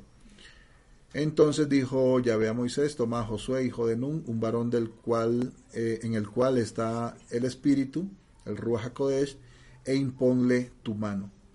Luego lo harás que se ponga de pie delante de Eleazar el sacerdote y frente a toda la congregación y ponlo en autoridad a la vista de ellos e impártele tu dignidad para que obedezca con toda la congregación de los hijos de Israel. Y hay una lectura adicional, pero quiero hacer un poco de énfasis aquí en algo que mm, pasa de pronto un poco muy rápido pero que es igual de importante. Eh, y es precisamente, eh, a ver, se me escapó aquí, 27, y en el versículo 12, 27, sí, el, el 27, 12. Sube a este monte, le dice Yahvé a Moisés, de Abarín, y contempla la tierra que ha entregado a los hijos de Israel.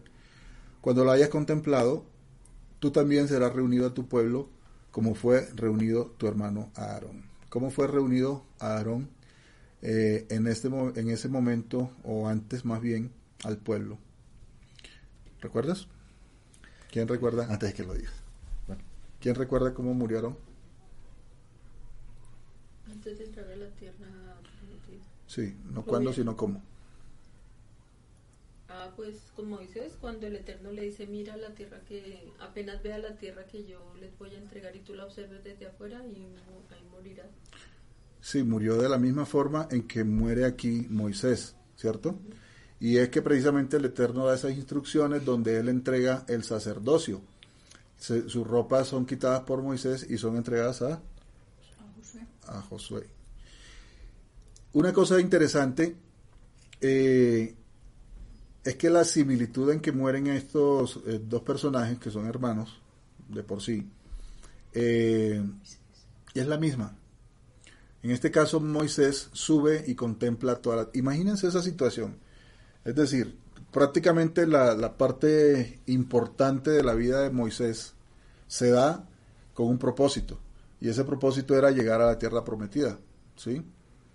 Y en este momento que él ya conoce, porque en este, en este momento él conoce que no puede ya entrar a la tierra prometida, ahora el Eterno le dice, contémplalo. Y hagamos un, un símil de Moisés con nuestras vidas en estas cosas. Nosotros que anhelamos, los que entendemos que hay un premio, hay una corona de vida para nosotros. Y si hacemos un símil con, con Moisés y vemos que por un error, un error pequeño, aparentemente pequeño desde nuestra óptica de Moisés que cometió, no pudo entrar a la tierra prometida. Esto debemos analizarlo de diversos ángulos, porque realmente hay mucha enseñanza en, este, en estos dos versículos que pareciera que no, que no tienen mucha importancia, pero que en realidad eh, son muy importantes. ¿Cuál fue el pecado de Moisés por el cual no vio la tierra prometida? Se airó contra Dios. ¿Se airó contra Dios? ¿Quién da más? No le dio la gloria al Eterno. ¿En qué, en qué momento no le dio la Eh, gloria? Cuando la roca les dijo que le tira agua y no le dio ¿Y la cuál fue el pecado? Porque él se airó. Se enojó. Se airó, se airó, por eso, porque por eso sí, porque se airó contra Dios porque Pero no fue contra el Eterno, sino contra los, los contra el pueblo y mostró una imagen que no era de Dios. Ujú. Mm, Sí, algo así. Eh, bueno, no, hay- no tanto que mostró una imagen, sino que más bien no mostró lo que debía mostrar. Vamos a ver qué fue lo que pasó. La gloria es. Bueno, de hecho, estamos dividido el auditorio. Vamos a verlo en, creo que en números 20, Números 20. 28.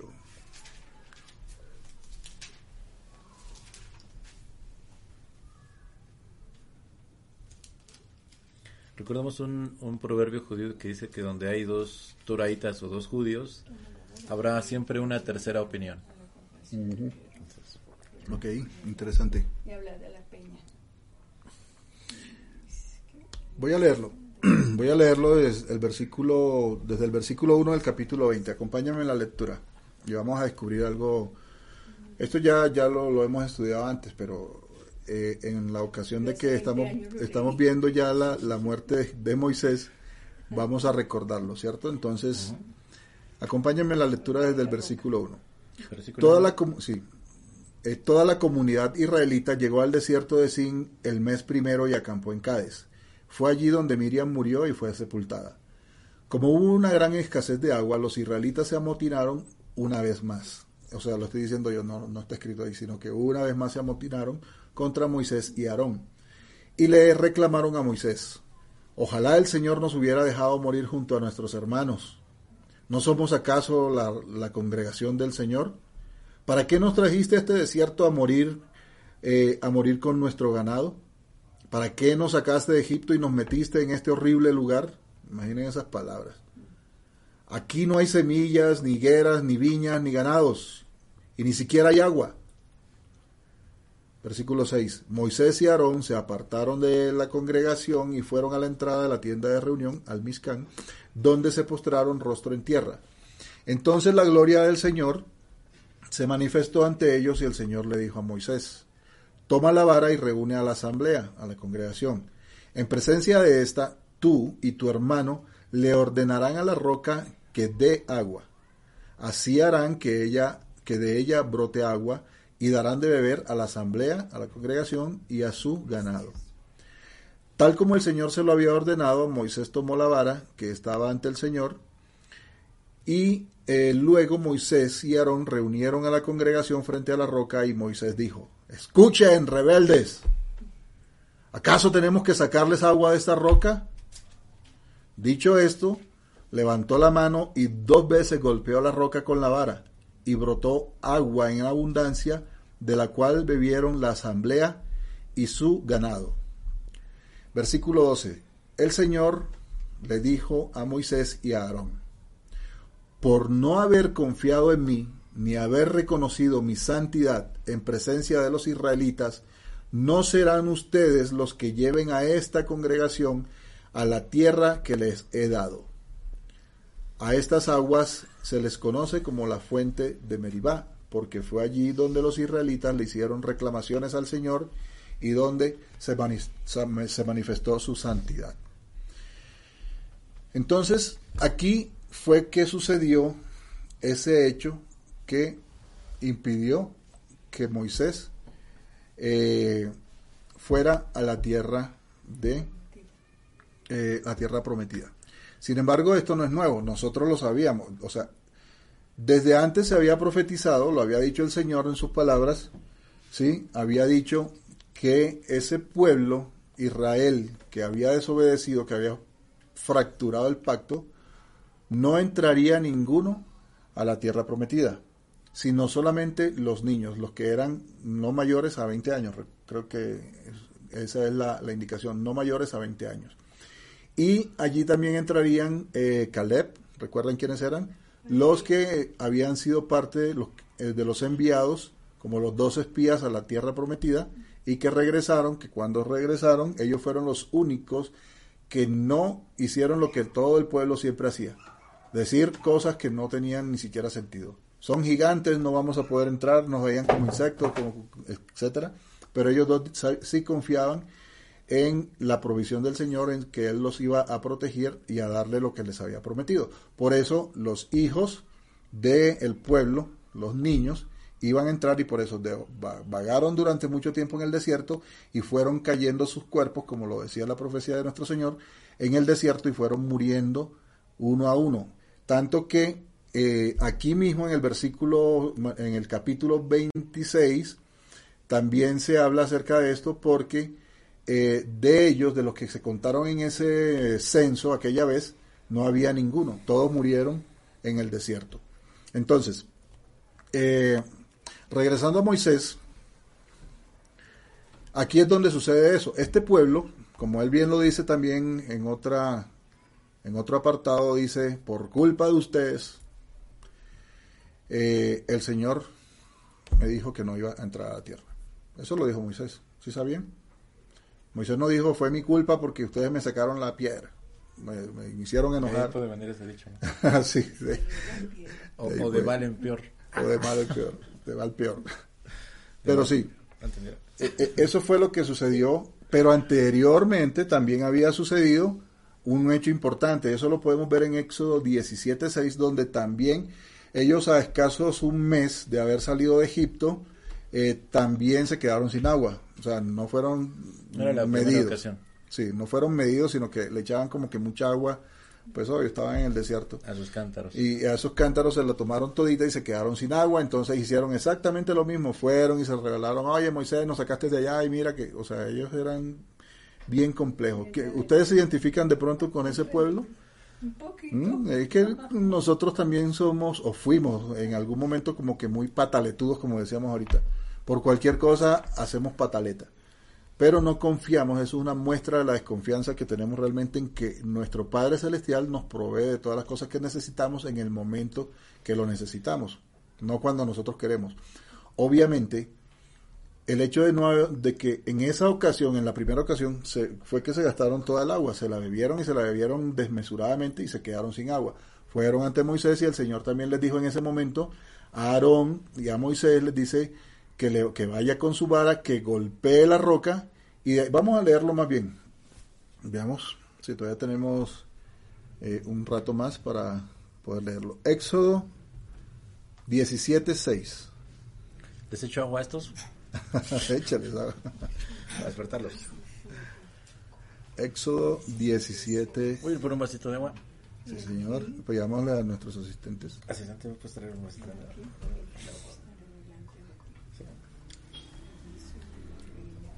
Voy a leerlo rápidamente desde el versículo 1, el capítulo 17 hasta el 6 para ver qué fue lo que pasó. No sin antes hidratar mis labios. Toda la comunidad israelita, versículo 1, partió del desierto de Sin por etapas, según lo había ordenado el Señor. Acamparon en Refidim, pero no había allí agua que bebieran. Así que altercaron con Moisés. Danos agua para beber, le exigieron a Moisés. ¿Por qué pelean conmigo? se defendió Moisés. ¿Por qué provocan al Señor? Pero los israelitas estaban como mi hermano Joseph, sedientos, y murmuraron contra Moisés. ¿Para qué nos sacaste de Egipto? reclamaban. ¿Solo para matarnos de sed a nosotros, a nuestros hijos y a nuestro ganado? Clamó entonces Moisés al Señor y le dijo, ¿qué voy a hacer con este pueblo? Solo falta que me maten a pedradas. Adelante del pueblo le aconsejó el Señor, adelántate, adelántate al pueblo, le aconsejó el Señor, y llévate contigo a algunos ancianos de Israel. Eh, pero, o sea, cuando se refiere a ancianos se refiere a, personas prominentes, ¿no?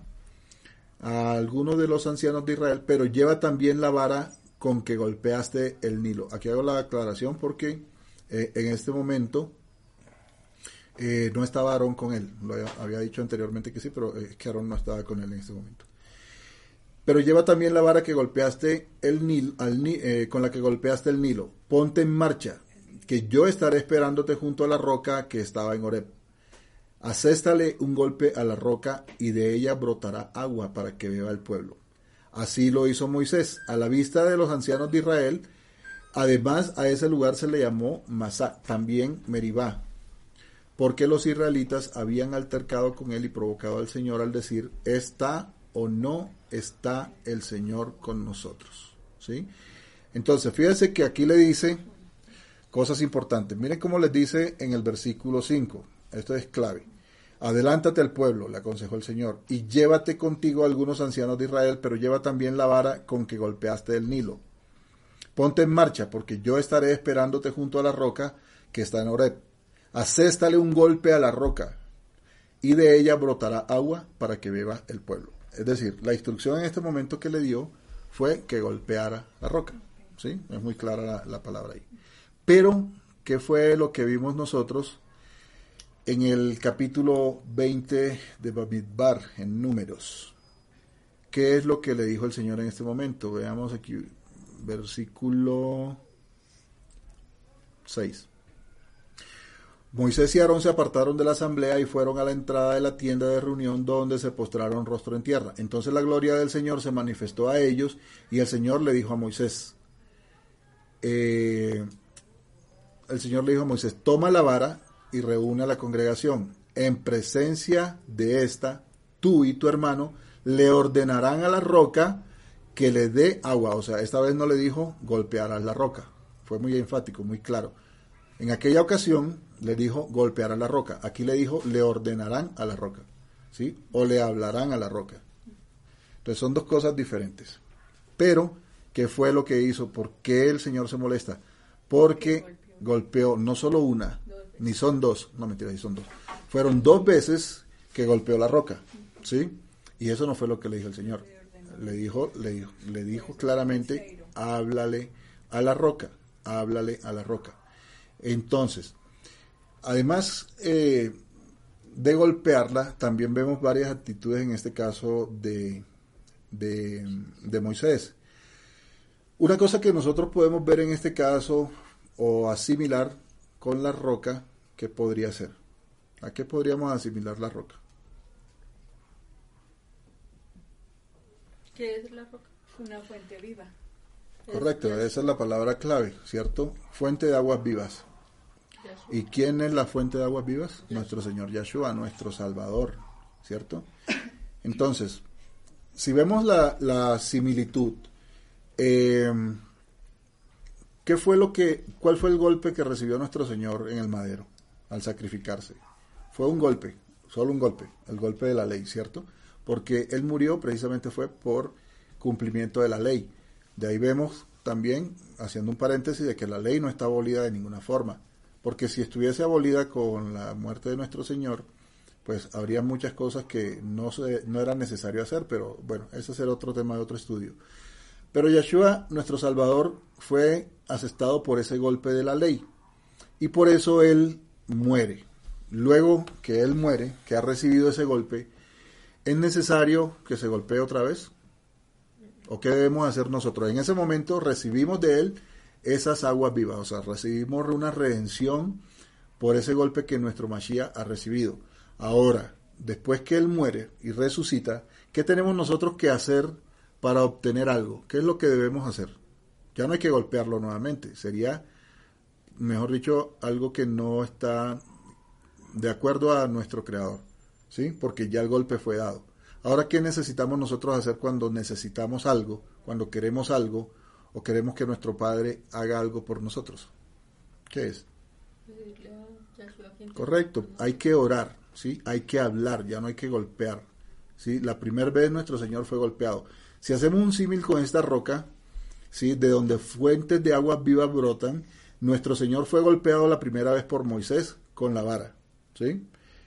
Pero ahora, la segunda vez ya no es necesario, ahora solamente le dice, háblale a la roca. Entonces Moisés comete aquí un error fatal, un error del cual nosotros debemos apre- aprender muchas cosas. Hay un capítulo, por aquí le vamos a colocar un- una enseñanza de, de Gerson Alfonso que habla acerca del enojo. Por aquí le vamos a dejar el, el enlace para que lo vean. Pero Moisés fue víctima aquí del enojo, porque pues obviamente eh, yo, yo he visto algunos casos en los que somos como mm, azarados, creo que es el término que se utiliza por alguna persona. Y a veces esa persona es como intensa. De hecho, en el capítulo o en la enseñanza del enojo, eh, hay una parte donde Gerson Alfonso habla acerca de personas que a veces son las más difíciles para nosotros porque de una u otra forma nos generan eh, o nos llevan a esa situación en la cual nos sacan de, de casillas y nos hacen enojar. Son las más difíciles de manejar, pero estamos hablando de una persona. Ahora imagínese a Moisés con un pueblo completo reclamándole algo y cada momento, por cada cosa, porque fueron muchas veces las que se rebelaron y se fueron contra Moisés y Aarón, a sacarle la piedra entre comillas, ¿cierto? Reclamándole por esto, ay, porque me sacaste, yo estaba mejor allá, ay, me trajiste aquí fuera, no hay ni comida, queremos carne, todas las cosas que pasaron del pueblo con- en contra de Moisés, representando las órdenes de nuestro Señor. Entonces imagínense, no estoy justificando de ninguna forma el hecho de que Moisés haya cometido ese error, pero para nosotros es una enseñanza porque muchas veces nos enfrentamos a estas situaciones. De pronto es eh, una persona, digamos, el casado, de pronto el separado con su esposa, ¿cierto? O con la mamá de sus hijos que se la monta de una forma y otra y les quiere sacar la piedra, hay que tener mucha paciencia. De pronto es ese vecino que es muy, muy intenso, que cada rato está, oiga, aquí por ejemplo, cuando nosotros hacemos alabanza o hacemos danza en un día cualquiera, siempre hay un vecino que no sabemos quién es la verdad ni siquiera nos interesa, que a, a lo que son las nueve y piquito, ya siendo las diez, ya llama portería, oiga, que es que no nos dejan dormir. Entonces viene el portero a tocarnos la puerta. Nosotros sabemos que podemos estar en un día que estamos en alabanza mucho tiempo más, porque es un día precisamente para, para eso. Entonces, realmente es un reclamo sin fundamento, pero pues entendemos también que las personas necesitan dormir. Sin embargo, en ocasiones tenemos otros vecinos que moran aquí hasta las 4 o 5 de la mañana del día siguiente, escuchando vallenato y cantando vallenato, ranchera y salsa, porque no estoy diciendo que sean costeños. Eh, es- es- está- bueno, sí, se han puesto rancheras, de pronto son hasta mexicanos. Pero esos vecinos, la verdad, hasta el día siguiente, 4 o 5 de la mañana, mi esposa dando vueltas y, yo le digo, tranquila, pues, vea que se diviertan, pues a la larga, allá ellos con el Eterno, cómo están manejando eso. Pero nosotros no nos ponemos a llamar a portería y decir, oiga, mire que es que no, pero sí lo hacen. Y allí los vecinos no dicen nada. Pero cuando escuchan las alabanzas al, Eterno y cuando escuchan las danzas y ven todo esto, ahí sí llaman temprano. Es que hoy sí queremos dormir temprano. Pero bueno, de pronto ese vecino, ¿cierto? De pronto ese hermano de la congregación, de pronto ese hermano de mi familia, de pronto cualquier persona puede ser el que nos lleve a esa situación. Y nosotros precisamente debemos tener en cuenta esto que le pasó a Moisés porque nosotros no debemos pecar. De hecho, eh, la palabra dice, enójense, ¿sí? Haciendo referencia a esto, no que todo el tiempo vivamos enojados, pero no peque, ¿sí? Y que no se ponga el sol sin que eh, estando airados. este tipo de cosas es necesario que las tengamos en cuenta porque precisamente una promesa tan grande como la que tenía Moisés fue perdida por eso. Ahora, muchos dicen quizá que, que fue excesivo, ¿sí? Un patriarca como este, este Moisés, que hizo todas estas cosas, hablaba con el Eterno, o sea, era su amigo de confianza, eh, hizo todo lo que hizo para llevar este pueblo desde Egipto, Misraín, hasta, hasta la tierra prometida, y por haber golpeado la roca simplemente, quizá eh, muchas personas piensen que es excesivo. Pero, ¿tú qué opinas de eso, Joseph? Mira que es muy importante, eh, decía este, nuestra hermana aquí presente, que Moshe le había pegado a quién? Pegó a la roca. Y que era, se había revelado contra, que le había pegado a Dios, ¿cierto? Algo así escuché. Eh, sí, el, el, el, el Señor le hace una similitud como, sí, como, Así es, fíjense que, o que sea, es- que le pegó como, sí, pues como golpear a Dios. realmente si nos ponemos a estudiar lujo con detalle toda la historia de este, de este acontecimiento con la Brit Hadasha, nos damos cuenta que sí le pega a, a Mashiach. Eh, nos podemos, no sé si me puedan buscar rápido cuando, el, si me ayudan, por favor. Eh, cuando Yeshua dice muy melancólicamente, muy románticamente, que él es eh, eh, el agua viva y el que beba del que. Vamos a buscarlo, por favor. agua no tendrá sed jamás. Así se lo dice a una, a una samaritana. ¿Ves? Eh, en el 12 dice, eh, sin embargo, Adonai le dijo a Moshe y a Aarón, puesto que no confiaron lo suficiente en mí para demostrar mi santidad a los israelitas, fíjense cómo dice aquí, no confiaron en mí para mostrar mi santidad, o sea, es decir, que, que iba a salir de esa roca, la santidad. Él se iba a manifestar, Mashiach iba a salir de esa roca. Por eso tenía que haber el esta agua plegaria. Así es. Así es. Entonces realmente eh, muchos sabios de la Torah dicen que en ese momento se iba a manifestar Mashiach a, la- a Israel y íbamos a entrar con Mashiach en la tierra de Canaán. Muchos sabios llegan a esa conclusión. ¿no? Nosotros que estamos de este lado del río en la Brit Hadasha, ¿qué nos dicen? Dice, si supieras lo que eh, Elohim te puede dar y conocieras al que estás pidiendo agua, contestó Yeshua, tú le habrías pedido a él y te habría dado agua que da vida. Señor, ni siquiera tienes con qué sacar agua y el pozo es muy hondo. ¿De dónde pues vas a sacar esa agua de vida? ¿Acaso tú eres superior a nuestro padre Jacob que nos dejó este pozo del cual bebieron él, sus hijos y sus ganados? Todo el que beba de esta agua volverá a tener sed, respondió, respondió Yahshua. Pero el que beba del agua que yo le daré no volverá a tener sed jamás, sino que dentro de él esa agua se convertirá en un man- manantial del que brotará vida eterna. Así es. Fíjense cómo en el diálogo ella le dice, él le dice, Dios, o sea, le dice, tú no tienes, ¿me podrías repetir el primero que dice? Si supieras que Dios, no, si el Si Señor supieras- ni siquiera sabe, todo lo que, lo, todo el que beba de esta agua volverá a tener sed. No, antes, antes. Señor, ni siquiera tienes con qué sacar agua y el pozo es muy hondo. ¿De Antes, dónde pues? Si supieras lo que Dios te puede dar y conocieras al que te está pidiendo agua, contestó Yeshua, tú le habrías pedido a él y él te habría dado agua de vida. Así es, ahí él está diciendo que él mismo es Elohim, que él mismo es el- ese manantial, y es muy parecido a lo que ocurrió en, en este pasaje cuando eh, le dice en el 12, dice, puesto que no confiaron lo suficiente en mí para demostrar mi santidad, es decir, cada que bebemos agua vemos santidad, pues hay una interrogante. ¿Cuál era el agua que le iban a dar a Israel en ese momento?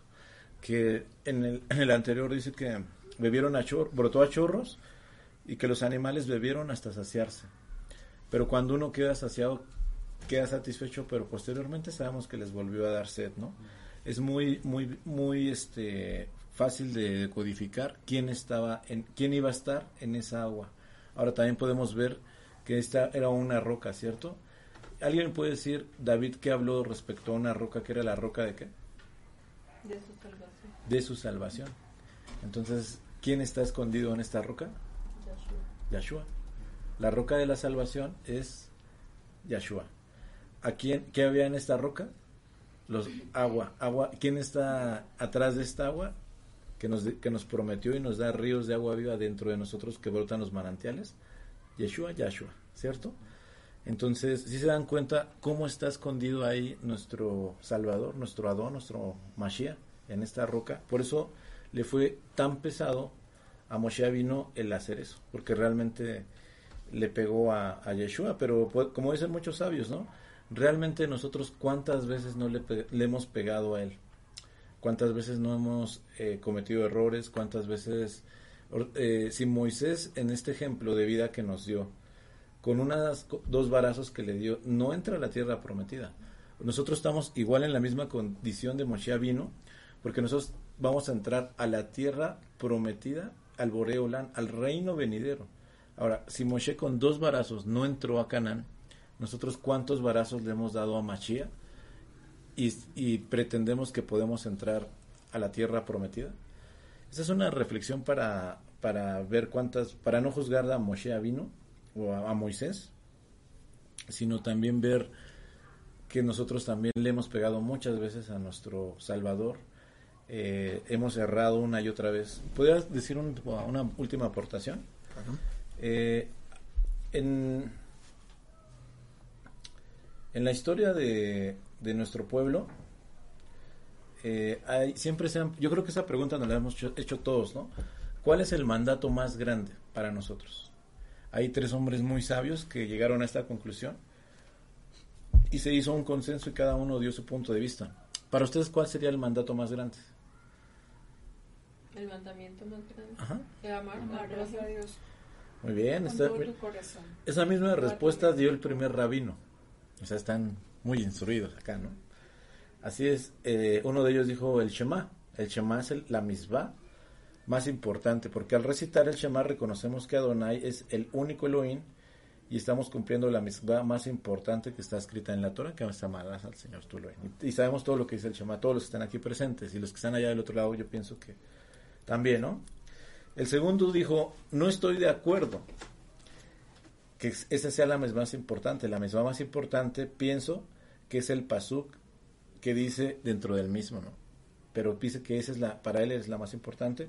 Beajapta y areja camoja. Es decir, amarás a tu prójimo. Amarás a tu prójimo como a ti mismo. Dice, porque nos habla de cómo comportarnos con los demás y así poder completar un mundo mejor. Cumplir todas las mismas de la Torah hacia el semejante tengo que eh, ejercerlas y cumplir la Torah y ahí está la misma más el mandato más grande es ejercer la Torah con mi prójimo cierto entonces hubo un tercero que dijo no estoy de acuerdo ni con uno ni con el otro entonces dicen este causa mucha interrogante. Dice la misma más importante se encuentra en la porción de Torah en la parasha Pinjas la cual hoy la estamos leyendo entonces eh, dice, pues explícate, ¿no? Uno de los corderos ofrecerás por la mañana y el otro cordero ofrecerás al amanecer. Bet Midbar 28.4. Eh, entonces, es, aquí toma, toca este tema de las corban tamid, que son las ofrendas de los animales, ¿cierto? Eh, en la, eh, qué chistoso que estamos eh, en, el, en el ayuno de, de las murallas de la caída del templo. El domingo pasado fue 17, el cuarto mes o 17 de Tamos, la fecha en que las murallas de Jerusalén son destruidas y posteriormente, tres semanas después, destruido el segundo templo. Hay un ayuno, por cierto, que estamos ahorita en ayuno, uniéndonos por esto. Y bueno, respecto a esto, los sacrificios terminaron casualmente y sabemos muy bien que Yeshua hace este sacrificio cumple todos la, los sacrificios, incluyendo este de los animales, que él representa la, eh, la vaca roja, que hace poco pasó esta, esta parashot. Y, bueno, entonces, ¿por qué es la, el mandato más importante en esta parasha Pinja relacionado con este sabio? Porque en, esta, en estos sacrificios, eh, ahora que ya no tenemos el templo, hacemos estas plegarias ya no en los animalitos, ¿cierto? No en las palomitas, en los corderos, sino ya lo hacemos en Yeshua o Yahshua una y otra vez. Todo el tiempo ya estamos conectados con él, ¿cierto? Y este, este precepto en hebreo se llama Hatmada, que significa perseverancia. Sabemos muy bien que uno de los de los apóst bueno, de los de, los Shalia o, o de los de los Talmidin o Rab Shaul, también dice el que persevere a la meta, ¿cierto? ¿Me podría repetir cómo dice? El que persevera alcanza. El que persevera alcanza es un dicho popular. Eh, y pues dice Rab Shaul el que tenemos que perseverar, ¿cierto? Esto no es no es por actos. Casualmente pues Rab Shaul era un rabino y Hatmada significa perseverancia, es decir, nosotros como toraitas sabemos que lo más importante es presentarnos, ser persistentes una y otra vez todo el día, todo el tiempo. Eh, hoy en la mañana platicábamos algo de Torah y me decía el cuate que qué tan importante es estar siempre fortaleciéndonos ¿no? en la Torah. Sí es muy importante porque si este sabio llega al momento de que yo puedo ser buena onda con mi prójimo, ¿cierto? Y también en, la Brit Hadasha dice que aquel que, que puede ganar una ciudad, pero si perdió su alma, entonces, ¿de qué le sirvió amar a su prójimo? De nada. Entonces, se descalifica automáticamente el segundo, el segundo punto de que dice, amarás a tu prójimo como a ti mismo, pero eso también es vanidad, porque entonces soy el, el, piadoso, soy el buena onda, pero realmente eso a mi alma no le va a ayudar. Lo que le va a ayudar a mi alma es que yo siempre esté presentando estos actos de, de buscando este cordero sufriente que es nuestro Adón Yahshua y nunca desconectarme ni de día ni de noche con él y llegar a este a este precepto que es Hatmada, perseverar hasta el fin. Es decir, eh, ¿me puedes ayudar a, a citar el, el, versículo? Mateo 24, 13. Leo desde el 12. Y debido al aumento de la iniquidad, el amor de muchos se enfriará, pero el que persevere hasta el fin, ese será salvo. Amén, Baruch Hashem. Entonces podemos vernos como Hatmada, perseverar, te hará salvo. No los actos de buena onda hacia tu semejante, ¿no? Eso también hemos sido engañados a veces con el Shema, que dicen, no, pues el segundo mandato es también el Shema, pero aquí podemos ver la realidad del individuo, que eso, eh, eso no nos va a salvar, lo que nos va a salvar es perseverar hasta el fin, estar día a día eh, fortaleciéndonos una y otra vez. Ayer le cité a alguien, no me acuerdo en, en el inicio de Shamar, que siete veces cae el justo, pero una octava se levantará. Entonces, va, hay también un límite, ¿no? Uno dice, no, pues que 10, 11, 12, no, también debemos de tomar una actitud como, como Pinjas, que de todos esos hombres de guerra, él sin ser, contado como un varón de guerra, fue y tomó un arma y tuvo una actitud. Yo pienso que algo muy importante en esta parashot es tener un carácter como un yaudí. Eh, hay un, proverbio judío dentro de la sabiduría del pueblo judío que dice que un judío sin carácter no es un judío. Entonces debemos de tener un carácter como Rab Shaul, que tenía un carácter en, eh, que lo tomaban por, imagínense, para apedrearlo, y Mashiach mismo también siempre se paró con un carácter. Rab Shaul tuvo carácter, ¿cierto? Y podemos ver que estos grandes hombres de la Torah como Pinjas o como Eliyahu, que, que Eliyahu también se le compara con Pinjas, porque Eliyahu mata también a los profetas de Baal, ¿no? Otra vez el Baal en la historia, y, y, y, matan varios cientos de, de, esos profetas, ¿no? Entonces, también Elías, Eliyahu, tuvo este carácter de ir y matar a estos profetas, que, que realmente es una, es una actitud muy violenta, podemos decir así, pero también la Torah dice que los violentos arrebatan las verajot de los shamaín de los cielos. Entonces, sí. Pinjas nos da un, una, una clara postura de identidad, eh, por ejemplo, mi, el Roe aquí que tengo a mi lado, también algo que nos, nos unió como amistad fue que él tuvo una actitud radical en, muchos aspectos y tuvo esa, ese chispa de esta, de esta palabra que, que les comentaba anteriormente, Kanai, que es aquel que hace un acto sin importar las consecuencias, ¿no?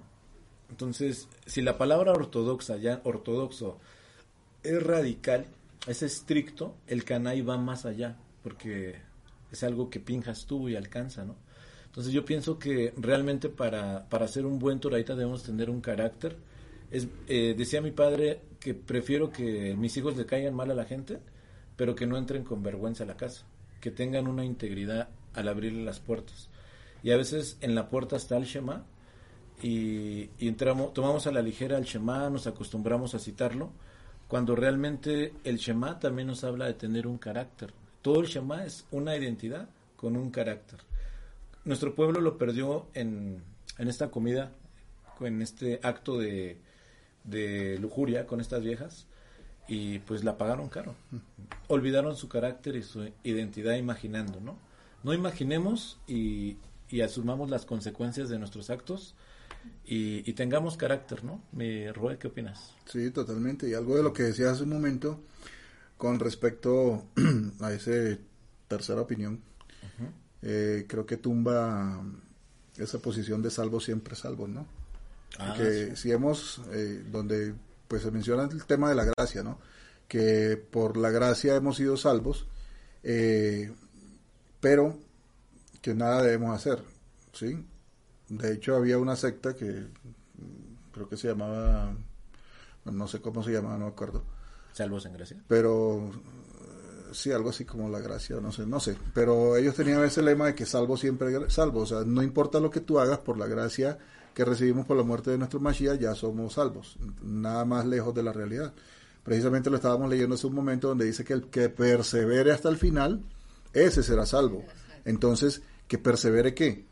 Que persevere precisamente, no precisamente en obras de justicia, como lo decía Joseph, sino en varias cosas que son la vida cotidiana, a diario, y por eso el Señor nos dice también el tema del Shema, ¿cierto? En la mañana, cuando dice, cuando estés en la casa, meditarás en ello, cuando vayas por el camino, cuando te cuestes y luego al levantarte. ¿Por qué? Porque necesitamos estar en esa comunión, en esa regulación de nosotros mismos de manera constante, para que no nos pase lo que le pasó a Moisés, para que no nos pase de que nos desviemos por estar, miren, un día que nosotros pasemos lejos del Eterno, no les voy a decir hagan el, en el ejercicio, porque sería realmente ponerlos en peligro.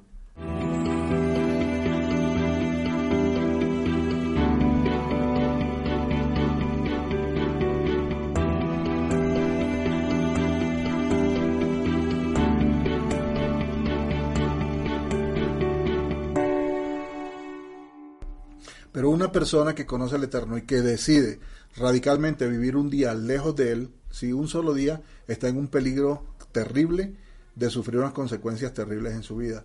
Porque nosotros a diario tenemos que enfrentar muchas cosas que definitivamente nos van a poner a prueba.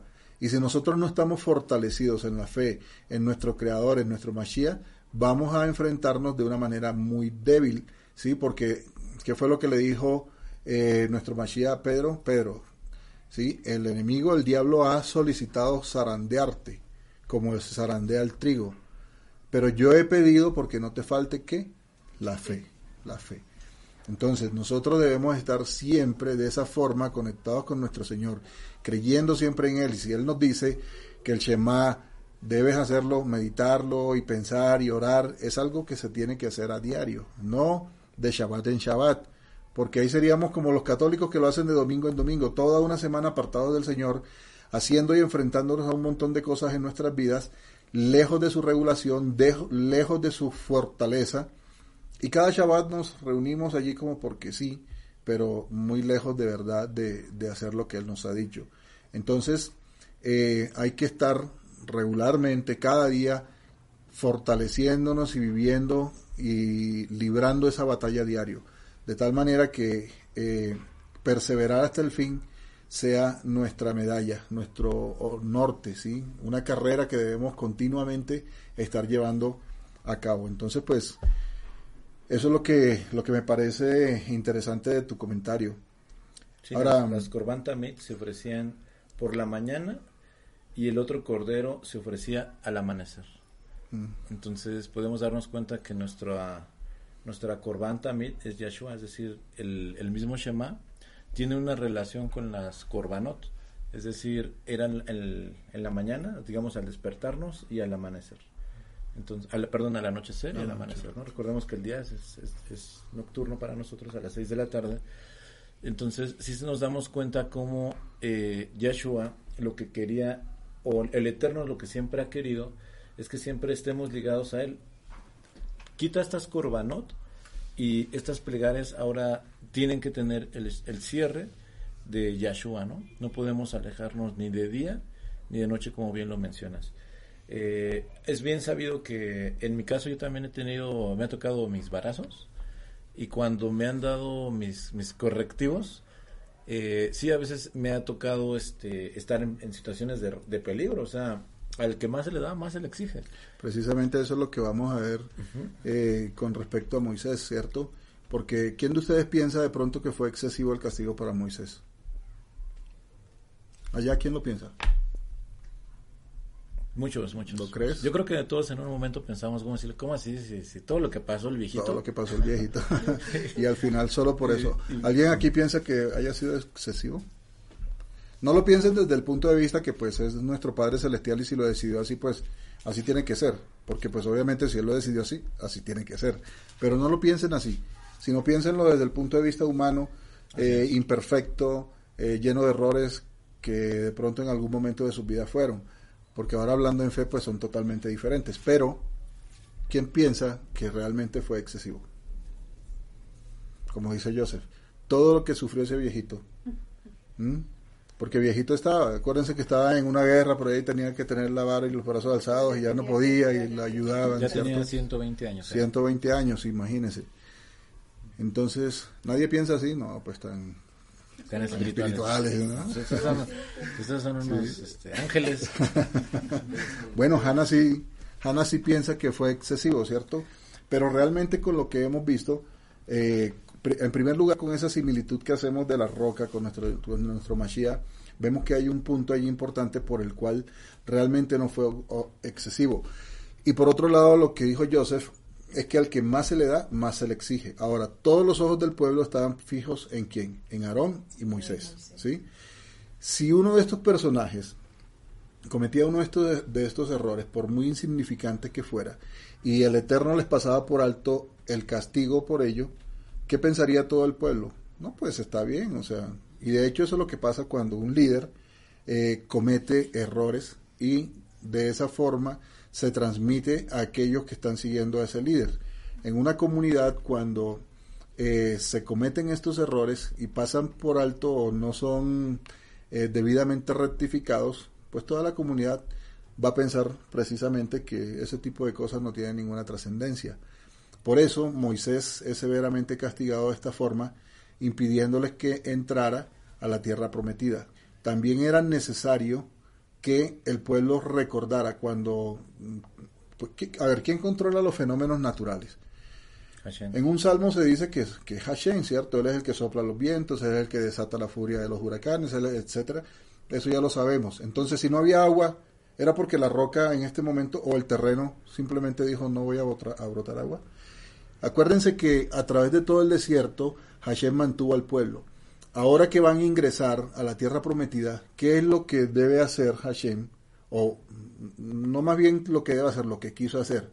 Pues de este momento no va a brotar agua, va a haber escasez de agua y a través de esta roca yo voy a mostrarle al pueblo que no se olviden de que yo soy el proveedor, de que yo soy quien los mantiene, que todas las cosas que han vivido y han tenido hasta el día de hoy ha sido porque yo así lo he querido. ¿Sí? Entonces el Eterno le está mostrando al pueblo o le quería mostrar al pueblo a través de la escasez de agua y el hecho de que brotara de la roca que nosotros dependemos de nuestro Señor. Que si abrimos nuestros ojos, como lo hacemos cada mañana en el Shema y le damos gracias a nuestro Padre Celestial en la oración de la mañana, es precisamente porque agradecemos que pudimos tener un nuevo despertar, un nuevo día, porque sabemos que hay muchas personas que se acuestan y quedan durmiendo para siempre porque no abren sus ojos en esa mañana. Antes de la cuarentena eh, se enseñaba de esta forma, que en, la antigüedad gente se dormía y ya no despertaba y decíamos, ah, bueno, eso fue antes. Hoy en día hay gente que se está durmiendo y no está despertando. Tremendo, entonces nosotros le damos a nuestro Señor la gloria por eso, porque Él es el quien la merece y por habernos dado un nuevo día. Entonces, hay que entender y no olvidarnos de que cada cosa buena que pasa en nuestra vida es precisamente porque Hashem así lo ha querido. Si hay algo malo que está pasando en nuestra vida, entre comillas, porque sabemos que en todas las cosas hay un propósito, eh, porque dice que todas las cosas para los que creen obran, ¿para qué? Para bien, para bien, correcto. Entonces, nosotros debemos reconocer que dependemos de nuestro Señor, que si hoy tenemos comida, que si hoy tenemos agua, que si hoy tenemos gas en nuestra casa, si tenemos un techo, si tenemos unas cobijas, una almohada donde poner nuestra cabeza y poder descansar, es porque Él así lo ha querido. Dependemos totalmente de Él. Entonces, eh, quizá eh, nuestro Creador eh, produjo esta escasez de agua para mostrarle al pueblo que em, dependemos de él, ¿cierto? Entonces, aquí al no darle em, Moisés la gloria al Eterno, sí, como él le dice, porque no confiaste en mí, porque no confío en él. Bueno, analicemos un poco eso. Eh, y Moisés actúa de esa forma, entonces es precisamente un castigo el que él recibe, eh, precisamente para que todo el pueblo entendiera que hay cosas que nosotros incluso hoy en día podemos ver, que como lo decía hace un momento Joseph, ¿cuántas veces nosotros le hemos dado con la vara a nuestro Señor? ¿Cuántas veces hemos pisoteado su sangre, como dice la palabra? ¿Sí? Cuando actuamos mal, cuando hacemos las cosas que sabemos que no debemos hacer, justificándonos o maquillándonos, como decía hace un momento Joseph, maquillando nuestras eh, acciones con algún tipo de justificación para darnos golpecitos de pecho y justificarnos a nosotros mismos. Porque ¿cómo justificaríamos nosotros las cosas que hacemos mal delante de nuestro Creador? Entonces, el hecho de que haya golpeado la roca y haya eh, hablado de esa forma al pueblo, porque demuestra su enojo cuando dice partida de rebeldes, ¿sí? Ahí estaba hablando de una forma enojada. Y cuando dice, ¿es que acaso debemos sacarle agua de la roca? O sea, ¿en serio era él o era algo que estaba haciendo el Eterno? Él, solamente era un actor dentro de esa bendición que estaba haciendo eh, Hashem en, en la vida del pueblo, dándoles agua. Él solo debía hablarle a la roca. Pero por estar enojado contra un pueblo, eso lo pueden ver en Salmo 106, 32, si quieren anótenlo y, lo, y lo miran donde el salmista dice, eh, en las aguas de Meriba me enojaron y mal le fue, le enojaron y mal le fue a Moisés por culpa de ellos, pues le amargaron el espíritu y habló a la ligera con sus labios. Como fruto del enojo, él hizo algo que no debía hacer. No le dio la gloria al Eterno, ¿sí? Y eh, golpeó la roca, habló mal contra el pueblo y no hizo lo que el Señor le había ordenado. Pero, dos preguntas. ¿Eso fue algo que Moisés hizo meramente por la irritación que tenía por el, por el pueblo a causa de, de la incredulidad acerca del Señor? Porque el Señor dijo por no haber creído en mí, ¿cierto? Segunda pregunta, ¿olvidó simplemente Moisés la orden? Para los que no se acuerdan en el Salmo 106.32. ¿Olvidó simplemente la orden que le dio el Eterno o temió que una sola palabra no bastaría? Porque el Eterno le dijo fue, háblale a la roca. ¿Sí? Viendo que en la circunstancia anterior, cuando le había dicho el Eterno, realmente le había dicho golpea la roca, pero esta vez le dijo solo háblale. Entonces él, quizá dentro de, su enojo, se le nubló la mente y dijo, con solo hablarle no va a ser suficiente. Este pueblo, no sé qué, este, y quizá la golpeó. Entonces, eh, quizá existió cierto, un cierto grado de desconfianza de Moisés hacia el Eterno en esta, en esta ocasión. Porque si no, pues él sabría que con solamente haberle hablado a la roca, eso iba a suceder. Y es precisamente lo que nosotros tenemos que ver con respecto a esto que debemos aprender de esta situación. Quizá mm, no disponía en ese momento de, por causa de, del enojo, de la fe suficiente para simplemente haber hecho lo que le dijo el Eterno? O quizá esa situación le llevó a cometer tres errores o a tener tres pecados con nombre. La pasión, la arrogancia, la incredulidad. Anótalo, la pasión, para que se quite de tu mente el hecho de que el Eterno fue injusto o que, el, Eterno fue excesivo con Moisés. La pasión, cuando se dirigió a la multitud en el lenguaje de un hombre irritado. ¿Sí? La arrogancia. ¿Cuál fue ese lenguaje irritado? ¿Qué fue lo que dijo de forma eh, inapropiada? Les dijo partida de rebeldes. ¿sí? Luego, la arrogancia. ¿Cuál fue la arrogancia? Le dijo, eh, ¿acaso tendré, tendremos que sacarle agua a esta roca? Eso fue arrogancia, porque realmente no era él, era el Eterno, como lo mencioné hace un momento. Tercero, la incredulidad. ¿Sí? ¿Por qué? ¿Cuándo? Cuando golpeó a la roca. ¿Sí? Quizás se le había perdido a él la credibilidad en ese momento, porque pues obviamente había hecho muchas cosas anteriormente según las instrucciones del Eterno. De hecho estaba ahí haciendo esto por instrucciones del Eterno, pero el enojo que sentía en ese momento quizá lo llevó a este otro pecado, ¿cierto? ¿Cuántas veces nosotros hemos ofendido a nuestro, a nuestro Creador?